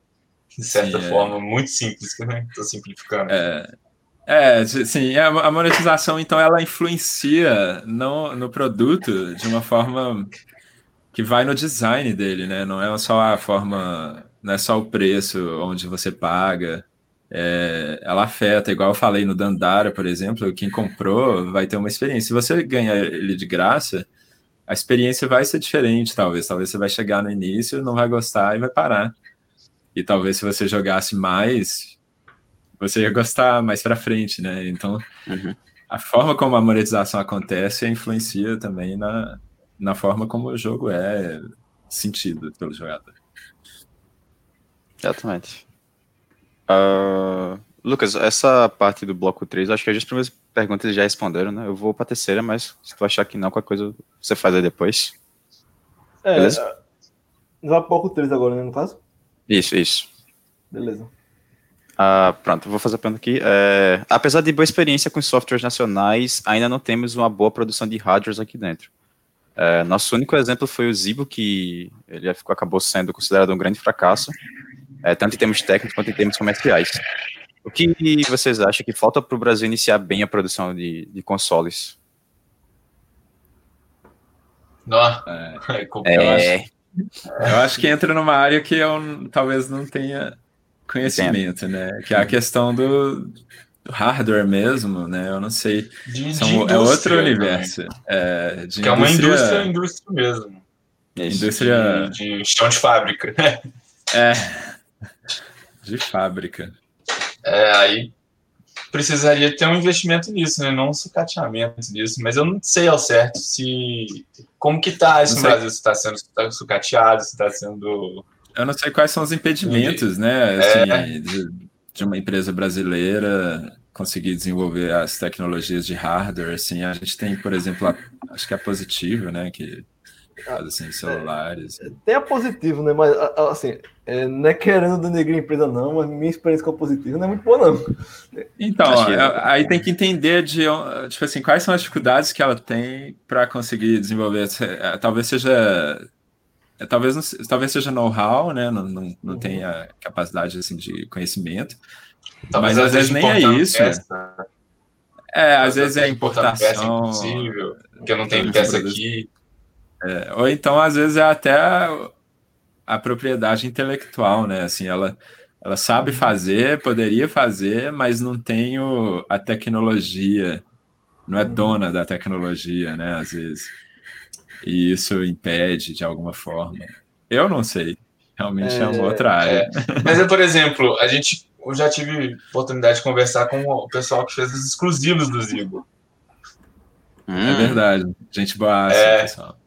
Gente muito boa. E muito, muita gente boa mesmo. Você vê assim, ah, e por que, que saiu os jogos meio baixa qualidade, né? Mas aquilo foi crunch.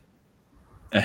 Aquilo foi muito crunch uhum. mesmo, assim, na, na galera. Também. Vocês têm que fazer 15 jogos em 3 meses, assim, aí, aí ficam uns exclusivos meio, meio errados, assim, dá isso. É. Tem, é, tem, tem esse, por dia, né? É, e além de tudo disso da positivo, tem esse tem esse fato também que precisa dos exclusivos e não pode fazer os, a galera fazer crunch no negócio, não, não é de qualquer jeito que vai sair os jogos bons. É, explicando rapidamente para o pessoal que não sabe o que é crunch, é quando você faz é, uma rápida jornada, jornada de trabalho para desenvolver o jogo em um curto período de tempo, né? Então, por exemplo, você teve até polêmica do Red Dead 2, até agora no Last of Us 2, né? Que os desenvolvedores estavam tipo, fazendo turno de 16 horas por dia. 16 horas por dia. Prazo, né? Uhum. Galera é, faz é, Não é só em jogo, né? O pessoal da. Tem isso. Tem o pessoal de ciência da computação tem que ficar esperto, porque é. Não, é, não, é, só jogo, não. Isso aí é. Uhum. É, desenvolvimento. Tô falando do jogo é... que é o tema da, da. Não, com certeza, com certeza. É, e é uma coisa super errada, né? A gente tenta lutar contra isso. É, às vezes é difícil, a gente faz crunch, né? Nós dois somos 100% independentes. Não tem ninguém mandando a gente fazer, a gente faz. É, não acho que o ideal é fazer. É só assim, às vezes é um, uma falha na previsão, sabe, na, na, na, forma de fazer o seu, seu, sei lá, o que, que você vai ter em tal dia, forma de fazer seu planejamento. Forma de planejamento, é. é. O ideal era que não tivesse. Às vezes é difícil porque é um crunch que às vezes a gente quer fazer, então, assim, o jogo tá pronto. É, às vezes você quer puxar lançar. mais é, fazer mais um elemento ou outro no jogo. É, você não quer, quer polir, né? Você quer, você quer mexer é. na qualidade, assim, ah, tem um, no final do desenvolvimento você tá assim, nossa, tem várias coisinhas que dá para melhorar. Aí você tem agora 15 dias antes de fechar e mandar para lançar e tal. Aí esses 15 dias você vai tentar fazer tudo que dá, porque você tem um valor ali, né? Você quer, você quer que seja o melhor que dá para fazer. Mas, mas isso ser obrigatório também do patrão fazer isso, é, aí não, não tá certo, né? É, para quem quer se aprofundar sobre essa questão do crunch, né? O Tavo de Mimimídia fez um vídeo bem interessante sobre essa questão do crunch e sobre a possibilidade de sindicalização dentro do, do ambiente corporativo de games vale muito dar uma conferida depois aqui no nosso podcast. Inclusive, o Taos Mídia indicou o Dandara. Conheci o Dandara pela indicação do Taos. Então, ah, que legal. Ó. Oh. Taos é eu, super gente boa também. É, eu, eu conheço, conheço ele. O pessoal que tá ouvindo depois a gente coloca o vídeo também na descrição. Não se preocupe, não. Pode falar. Não, eu ia falar que a gente já fez, acho que a gente já fez duas entrevistas com o pessoal do Limite. É. Entendi. Ah. Eu conheci ele de antes, né? Eu já conversei com ele há um tempão atrás, assim, quando ele não fazia mini-mídias ali. Mas foi muito, umas, umas vezes só. Ele é amigo de um amigo meu. Uhum. É, o pessoal de lá é muito legal. Eu gosto é, muito, muito legal. Lucas, tem mais alguma pergunta para fazer? Pegar do chat? Uh, a gente deixou umas duas perguntas né, que a gente acabou pulando, né? Que foi respondido uhum é, ao longo do tempo, né? Mas vou sintetizar aqui é, elas, no geral. É, a primeira pergunta seria que no ano de 2018 foi bastante importante para o mercado de games de jogos indies, né? Além do lançamento do Andaro, reconhecimento internacional que a gente falou aqui, teve o lançamento da Celeste um mês antes, que concorreu na principal categoria do Game Awards. É, então a gente percebe que está tendo crescimento no mercado indie no mundo uhum. e no Brasil também. Uhum. É, aqui no Brasil a gente teve a questão do, do estúdio Behold, um estúdio muito bom também. É, gosto muito deles, que eles fizeram Knights of Pen Paper, ah, paper. e Promise Eu, eu na, época, na época que eles lançaram, eu era bem mais jovem, né? Acho que eu tinha lá uns 13, 12 anos. Eu perdi um preconceito de games para celular por causa do jogo deles. É, foi o melhor jogo de celular para aquele, aquele ano. Knights of Pen Paper. Eles foram. Sim, eu joguei, eu joguei, é muito bom. Velho. O Knights of Pen and Paper foi uma coisa que já iniciou assim aquele movimento, né? Que agora tem jogos bons de celular e uhum. eles fizeram isso muito antes, quando era mais absurdo ainda. Você fazer é, um jogo. Porque na época que tinha celular é... era Angry Birds, né? Acho que era o que tinha. Sim, e, e é engraçado que. Coisa assim. Ah, desculpa. É, Não, sim, e é, eu acho interessante que quando a gente quando a gente mandou o Dandara para Raw Fury, é, alguns, porque o Knights of Pen and Paper foi publicado pela qual que é o nome da Paradox. Paradox.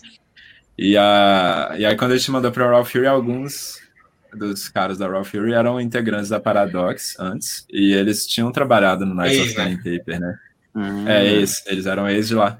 Então, assim, isso talvez tenha até influenciado, porque eles sabiam que era possível fazer um jogo premium para celular, por causa daquilo, é. né? Que ele já tinha essa experiência.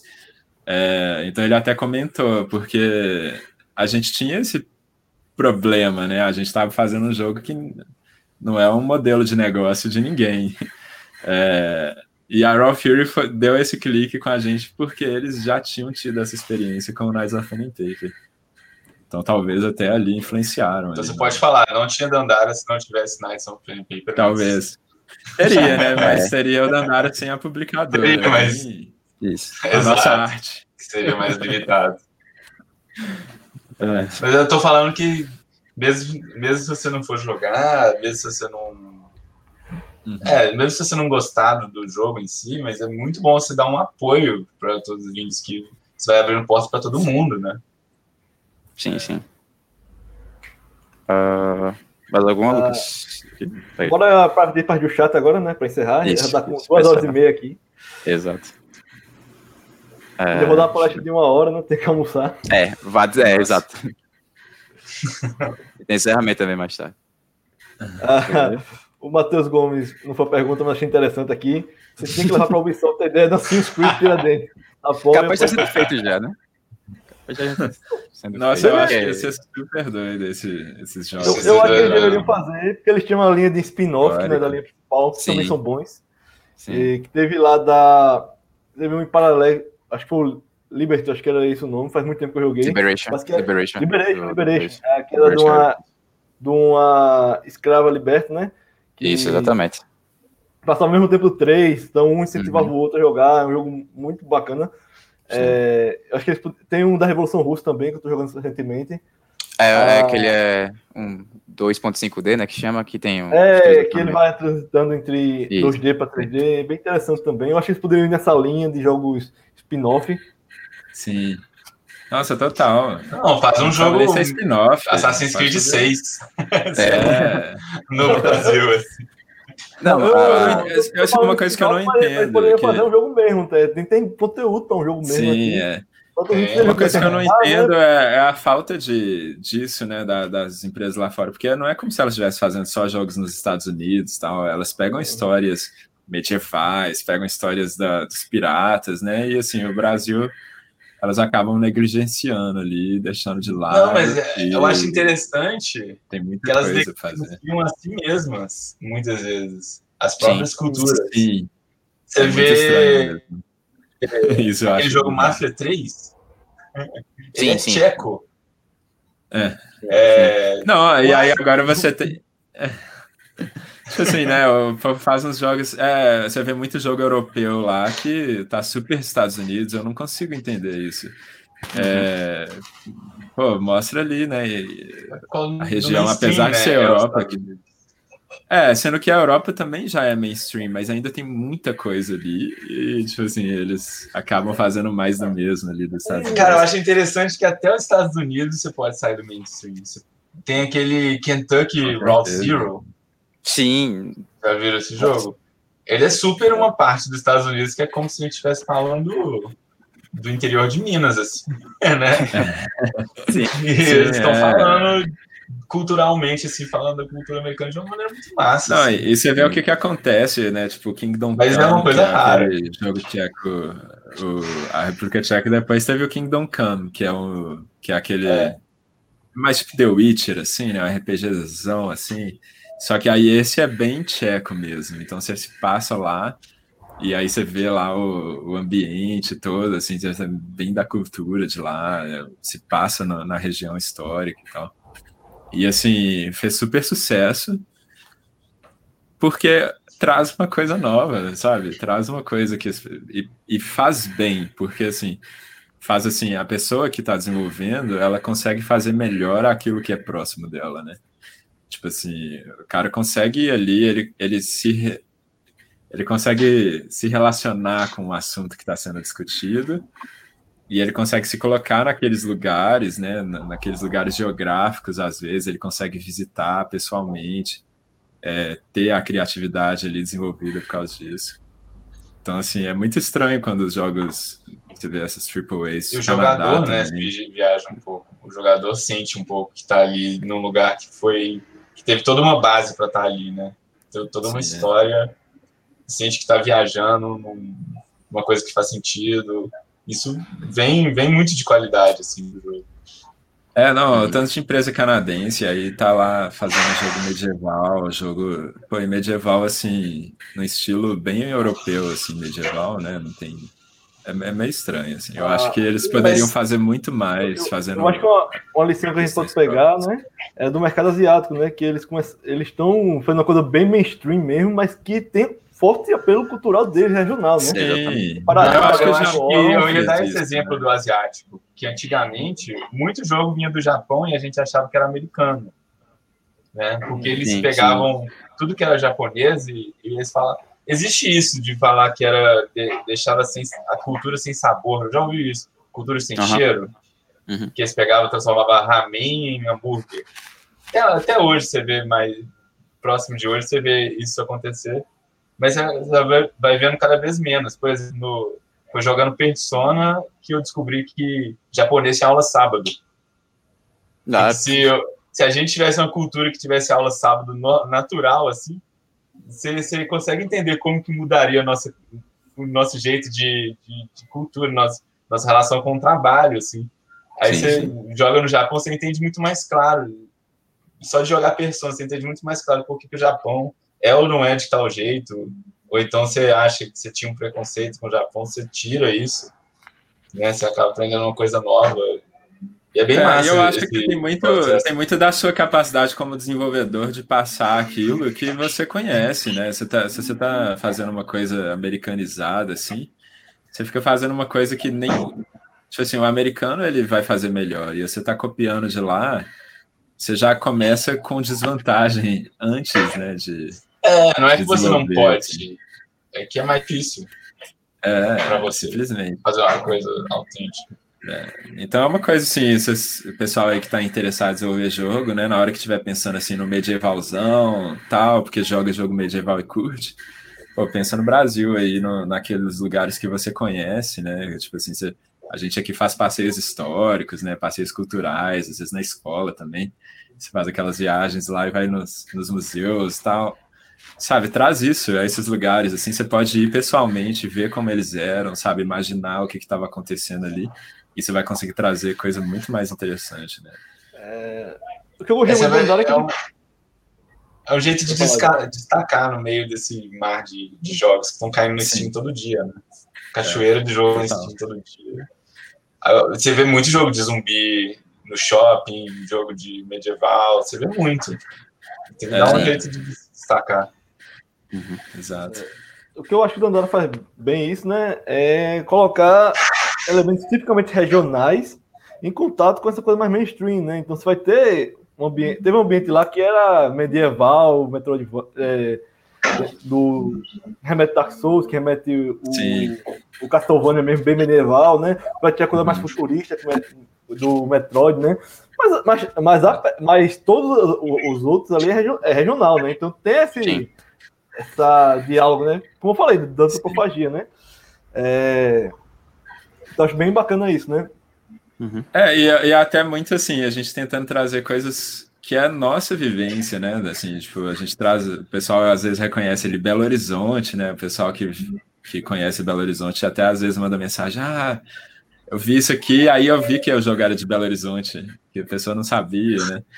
É, e tem esses elementos específicos de BH que a gente traz que são quando a gente começa a colocar a, a criatividade flui de uma forma assim muito mais rápida, porque é, quando você começa a colocar um elemento, um elemento traz o outro, né? A nossa vivência. Assim, a gente tem essa facilidade.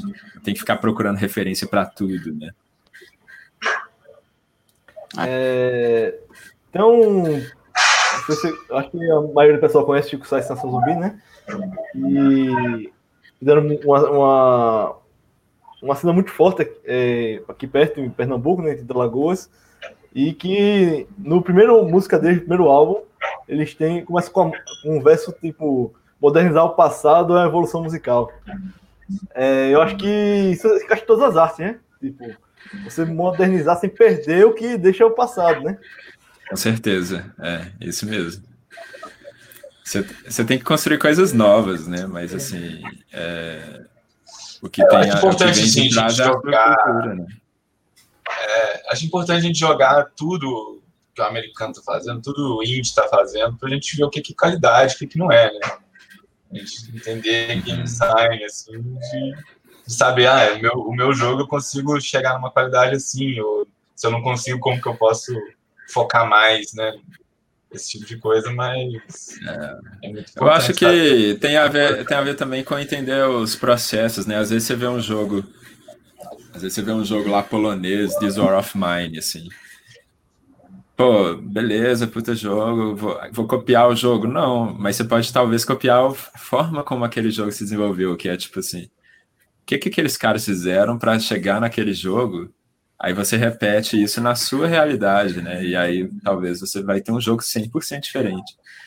É, em vez de trazer aquelas coisas de fora, né? Muita gente quer trazer o GTA no Rio de Janeiro, GTA no Brasil. E assim, pô, como que seria o GTA no Brasil? Aí quando você começa a pensar da base, né? O que, que como que o GTA se desenvolveu e como que ele foi evoluindo, talvez vai ser 100% diferente, na verdade. Não é o GTA brasileiro que você imagina, é uma coisa nova. É. Muito também é. O GTA é muito paródia da cultura americana, né? Enfim. Sim. Exato. Aí é, imagina se fizer uma paródia da cultura brasileira, assim. assim. É, não nada. tem nada a ver, os carros roubando carro e pegando carrão, assim, andando naquelas ruas largas lá, e não tem nada a ver com a gente aqui, isso. Exatamente. Tipo, as, as, suas ações dentro do jogo não fazem tanto sentido. É, mesmo se você for um criminoso, um criminoso. É. Simular um criminoso americano é muito diferente de simular um criminoso. Não, é, e os desejos, é, pô, pegar aquela Ferrari ali, pegar, acelerar muito rápido naquelas avenidas largas, lá nos Estados Unidos tem isso, tem aquelas avenidas largas, né? Aqui. Se pegar a Ferrari e acelerar no Brasil, você vai Dá, é. quebrar uma lombada, assim. Não funciona assim, é. E quando você tenta trazer já essas coisas, essas questões, essa observação do seu ambiente, já tá, já começa a mudar as mecânicas, já começa a mudar os objetivos, já começa a mudar tudo, né? Então, e faz um jogo que eu acredito que vai ser bem mais interessante. Mas claro que isso é tudo tópico, né? Fazer GTA brasileiro. O é, problema disso é não, é, não, é, não é esse o assunto do jogo. O problema é, não, é. fazer um jogo AAA sozinho. Que não, é não é, isso é simplesmente impossível. Ah, eu não, não diria impossível, mas você vai. Ah. Você vai ficar no, você... numa batalha muito longa, difícil de, de, Não sei se vale a pena, né? Talvez. Sim. É, assim, com certeza você não vai fazer um jogo igual GTA. Acho que fazer na qualidade que compete com, a, com o GTA. Com que compete, exato. Você pode é. tentar trazer assim algumas uma experiência coisas, né, que, num certos momentos, tá uma experiência parecida, talvez, mas mesmo assim, difícil. É. Quase impossível. É uma limitação, né? Você tem que fazer uma, uma grande limitação do, do escopo. É. Uh, bom, é... quem sabe a, a Ubisoft já começou a fazer um brasileiro, já que eles têm estúdio pelo mundo todo, né? Aí, aí. Eles estão lançando agora, já tem dois sendo produzidos aí por aí, dois, três. Eles já estiveram aqui no Brasil, né? É. é eles, têm, eles têm aqui a, o Brasil, né? Não sei, acho que eles não tem produção Tinha, mesmo aqui, né? Não, eu acho que acabou a parte de desenvolvimento, né? Eu não sei se. Não, tipo, a parte de desenvolvimento eu não sei, né? Mas eu sei que tem pelo menos a parte de divulgação, né? A parte de marketing, né? É, ah, isso, aí tem, isso aí tem, tem. Que eles convidam. Eu já vi, por exemplo, o pessoal da Coluna Contra-Ataca dando vídeo lá no canal do Ubisoft Brasil, né? Então eles têm um diálogo, pelo menos, com a comunidade gamer aqui no Brasil. É interessante que isso chegue até eles, né? Para que seja cogitado, possivelmente, né? Mas enfim. Vamos seguir aqui. Uh, a Fleara mandou uma pergunta e respondendo para o chat, né? Mas é, ela comentou sobre a questão de ter jogos com gráfico mais parrudo, né? É, ela deixou claro que não está desmerecendo, né? Mas ela perguntou por que não tem tanto jogo tão parrudo assim. Não, é, Só cometeu exemplo, né? É, ela perguntaram de Thorin, Arame, o, é. atualmente o Fobia, né? Sim, é, existe Existe essa, Várias coisas essa dúvida. É, eu, eu, acho assim, não é o pixel art contra o 3D hoje com as ferramentas. Talvez há um tempo atrás até não, era mais difícil, mas assim, hoje com as ferramentas tipo a Unity, né, muitas é, tá muito fac, facilitado alguns desenvolvimentos de arte 3D. Você consegue fazer jogos 3D, sim. Não é o 3D o problema, né? O problema é a, Agora, a complexidade, pô, as expressões faciais do modelo, o cara fazendo animação, isso não é nenhuma questão de capacidade técnica só, mas é de investimento também, é tamanho do budget mesmo. É, você fazer com o ator lá, mexendo, mexendo o rosto, os movimentos, e depois, tipo, várias animações cinemáticas, né? É complicado, não é? É muito caro. É, tipo, é muito caro, vai ser milhões de dólares. É. E aí, tipo assim, aí quando você olha aqueles jogos, aí a qualidade, um God of War, aí tem a qualidade ali das texturas, aquilo ali são artistas fazendo. Cada, cada detalhezinho ali, né, da roupa do Kratos, é muito. É tipo assim. As um Kratos, um Kratos, eu diria que tá além do. Só o Kratos tá além de maioria dos scopes assim dos jogos dos estúdios brasileiros da capacidade de tempo de investimento assim. Então acho que é por isso que você não vê né os jogos assim.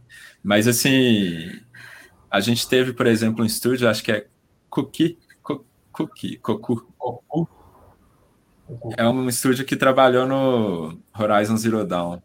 Uhum fazendo dinossauros. Eles fizeram tipo um, tipo um outsourcing da arte 3D, de alguns dos dinossauros foram feitos no Brasil. E os dinossauros, para mim, é nordestino esse, esse, esse estúdio. É, eu acho também. E assim, para o... mim, os dinossauros ali são a coisa mais avançada que existe, assim, de animação e de qualidade técnica. Aquilo ali, para mim, é o topo da, da tecnologia, assim. É, mas é muito complicado, né? Esse negócio de gráfico 3D demanda, tipo, uma equipe de. Depende, né? A gente não sabe o que, que ela quis dizer exatamente, mas depende de fazer um God of War, um jogo AAA, depende de você ter 100 pessoas numa equipe trabalhando juntas no mesmo galpão, sei lá, no mesmo prédio, dois anos e sendo bem pagas e tal. Se você for dar um salário, isso dá mais de. dá um dinheiro que, é, que as empresas elas têm que do Brasil elas têm que aumentar aos poucos, né?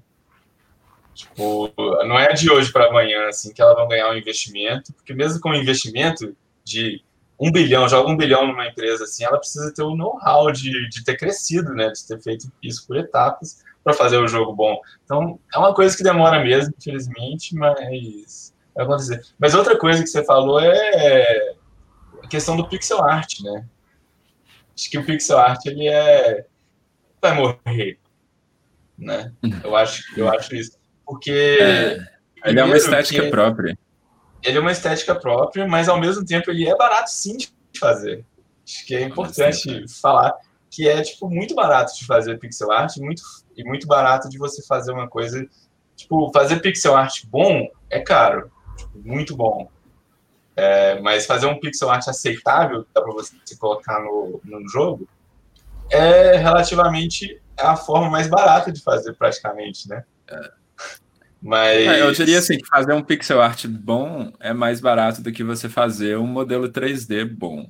É, um personagem, é, é, a simplificação do, da forma técnica mesmo, de como, como funciona um sprite, é, é mais simples. Assim. E além disso, o, a fidelização gráfica, você coloca muito na imaginação do, do jogador. Uhum.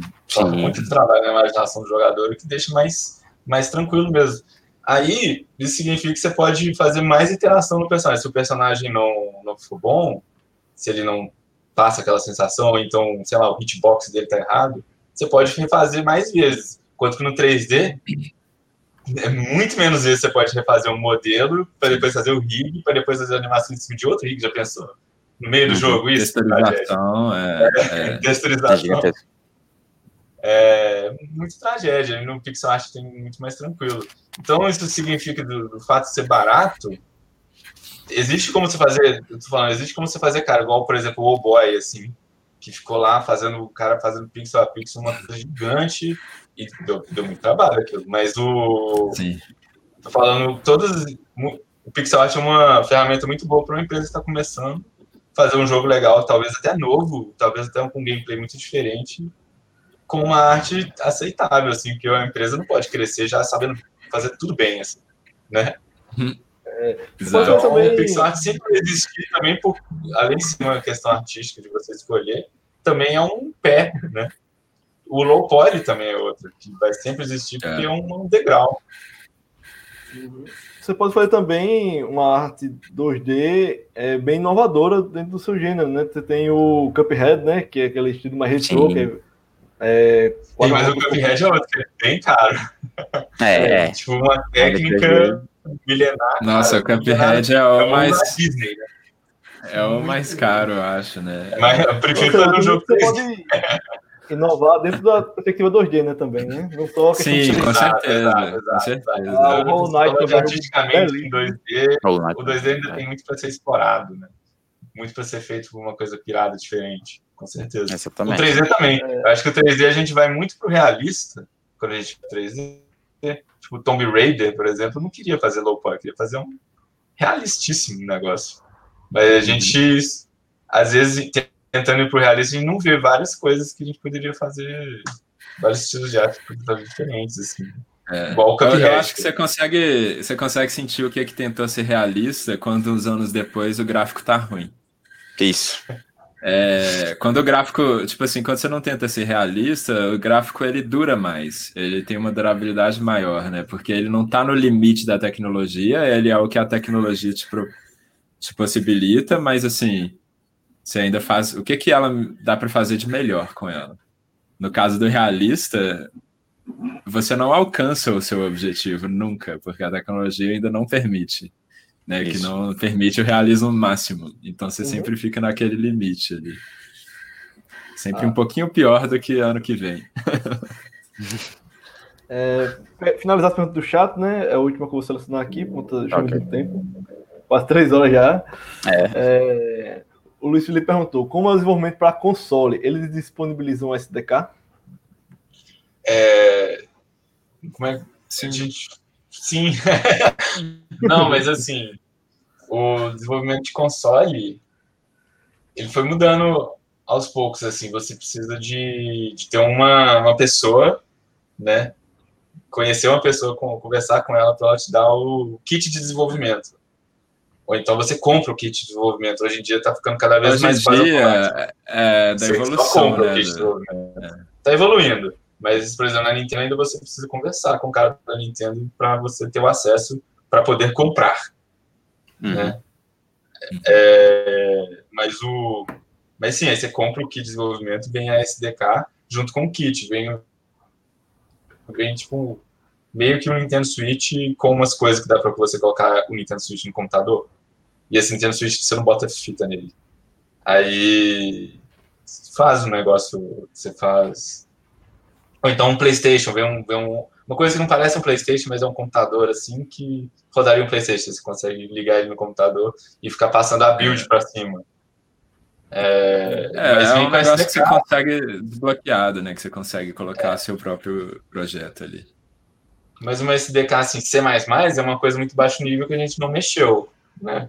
Mas existe para todos os videogames, tem a SDK bem baixo nível. Mas, por exemplo, a Unity implementa a SDK para a gente, assim, né? Para todo mundo. E a gente é, usa. É, antes, antes do lançamento do console. Antes do lançamento. A Unity está lá trabalhando com eles. É. é, aí a gente usa a Unity para confia que a implementação ficou boa para poder lançar para o videogame. Mas é interessante, assim, é, quando você começa, por exemplo, quando a gente começou a fazer o Nintendo Switch, né, com a Unity, muita coisa ali ainda não estava implementada, a Unity não tinha suporte para tudo do Nintendo Switch, então algumas coisas eram mais difíceis, algumas coisas você tinha que desenvolver a própria é, native library, alguma coisa assim, você tinha que fazer no seu próprio, né, mas assim, e aí com o tempo eles vão vão melhorando e, e, o suporte vai melhorando. Agora aí tá aí as vantagens, né? De usar uma Unity na vida aí. Que, que isso vem, vem um console novo, importa. vem o suporte. É.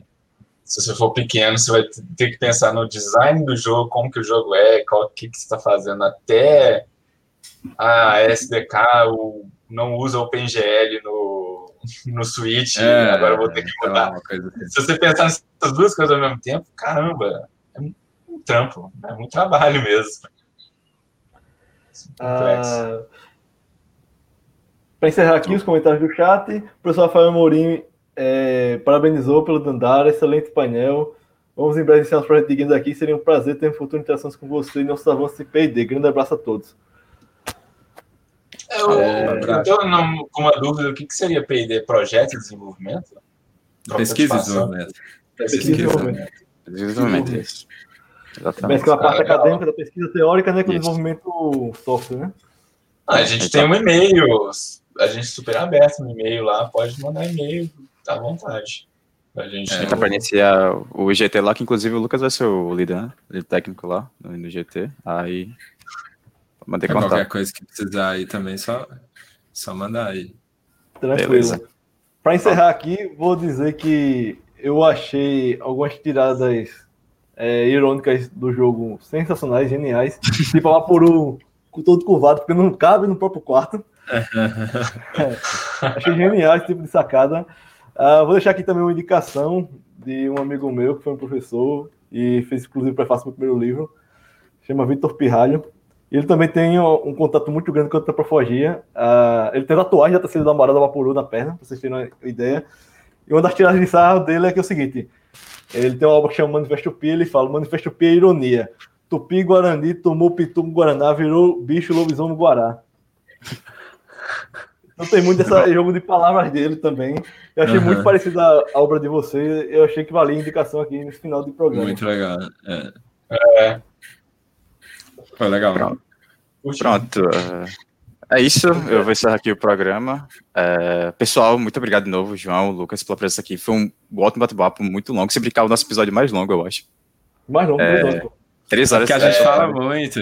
Não, vem falar, ainda mais nessa falar. quarentena, eu quero é conversar com as pessoas. Exatamente. é, exato. Mas é bom que a gente tá precisando bastante dessa cultura agora do, dos jogos aqui no IC, a gente tá querendo realmente traduzir isso, e esse bate-papo longo, assim, é a melhor forma de traduzir isso pro pessoal aqui. É, de novo, muito obrigado, espero que a gente mantenha contato, como o pessoal aí falou. É, se você quiser falar alguma coisa, pessoal, eu deixo o espaço agora. Eu, eu, queria agradecer, gente, por ter chamado a gente pelo, pela conversa massa. Foi muito bom. É, Valeu pelo espaço. mesmo, foi um prazerzão. E desculpa Sim. o problema de internet que está aqui. Consegui ah, resolver bem, agora. É, Até que ficou bom no final, né? É, é. uma resolvida. Mas, mas é isso, agradecer, foi um prazerzão. E assim, igual o João falou, a gente é muito aberto, quem quiser tirar uma dúvida. É, a gente ainda está planejando abrir um Discord, assim, Estamos tá, tentando entender como é que fazer isso, assim, para a galera poder entrar lá e conversar também. Ah, cria o servidor e coloca o, o, link, né? Aí vocês estipulam ah. como fazer a, a regra, né? Isso. É, a gente está tentando entender. É uma, uma das coisas. Ah, eu vou crescer o assunto aqui. Uma das coisas que a gente estava falando era justamente essa questão da gente ter focado no internacional e tal. E aí, esse Discord, se a gente já traz o pessoal brasileiro, porque uma das coisas que a gente quer trazer é as brasilidades para o jogo, né? E, e, focar nisso. Então, se a gente vai desenvolver junto com a comunidade, talvez focar na comunidade brasileira. Então, a gente está tentando entender ainda como fazer isso. Trazer um Discord legal, assim, que vira um espaço para trocar ideia e ficar massa, assim. É. Pronto. É isso, gente. Obrigado. Qualquer é coisa, isso. mandar um e-mail, mandar uma mensagem lá no. A gente tem Twitter, também. que a gente é muito ativo no Twitter. É, Facebook não, não tanto, mas se mandar uma mensagem a gente vê também. A gente eventualmente é... vê, né? É. Ok. Uh, bom, obrigado de novo pela presença aqui. Uh, Lucas, valeu por estar aqui comigo hoje, acompanhando. E obrigado a todo mundo que acompanhou a gente até agora. É, eu vejo vocês no próximo episódio. Tudo que a gente citou no podcast a gente vai tentar colocar na descrição, os vídeos, as referências. E é isso, dei uma descansada aqui, daqui a pouco tem outra palestra do Lucas, de, de, é de uma hora? É, de uma hora, daqui, de uma hora. daqui a 50 minutos, né? Exatamente. Tá descansada aí, e é isso. Vou, vou botar aqui o link no, no chat, quem quiser dar acompanhada. Exatamente. Obrigado, pessoal, e... mais uma vez, foi um prazer, essas três horas. Uhum. Já foi um prazer imenso estar com as meninas do Peixe Babel na quarta. E agora é outra satisfação ah, legal. aqui. Isso. Fala, gente. Um abração, viu? Obrigado pela, por chamar aí. Tchau, tchau. E é isso, pessoal. Tchau. Eu vejo vocês no próximo episódio. Se cuidem aí. Um abraço, tá bom? Tchau, tchau. Falou, outro abraço. Tchau, tchau.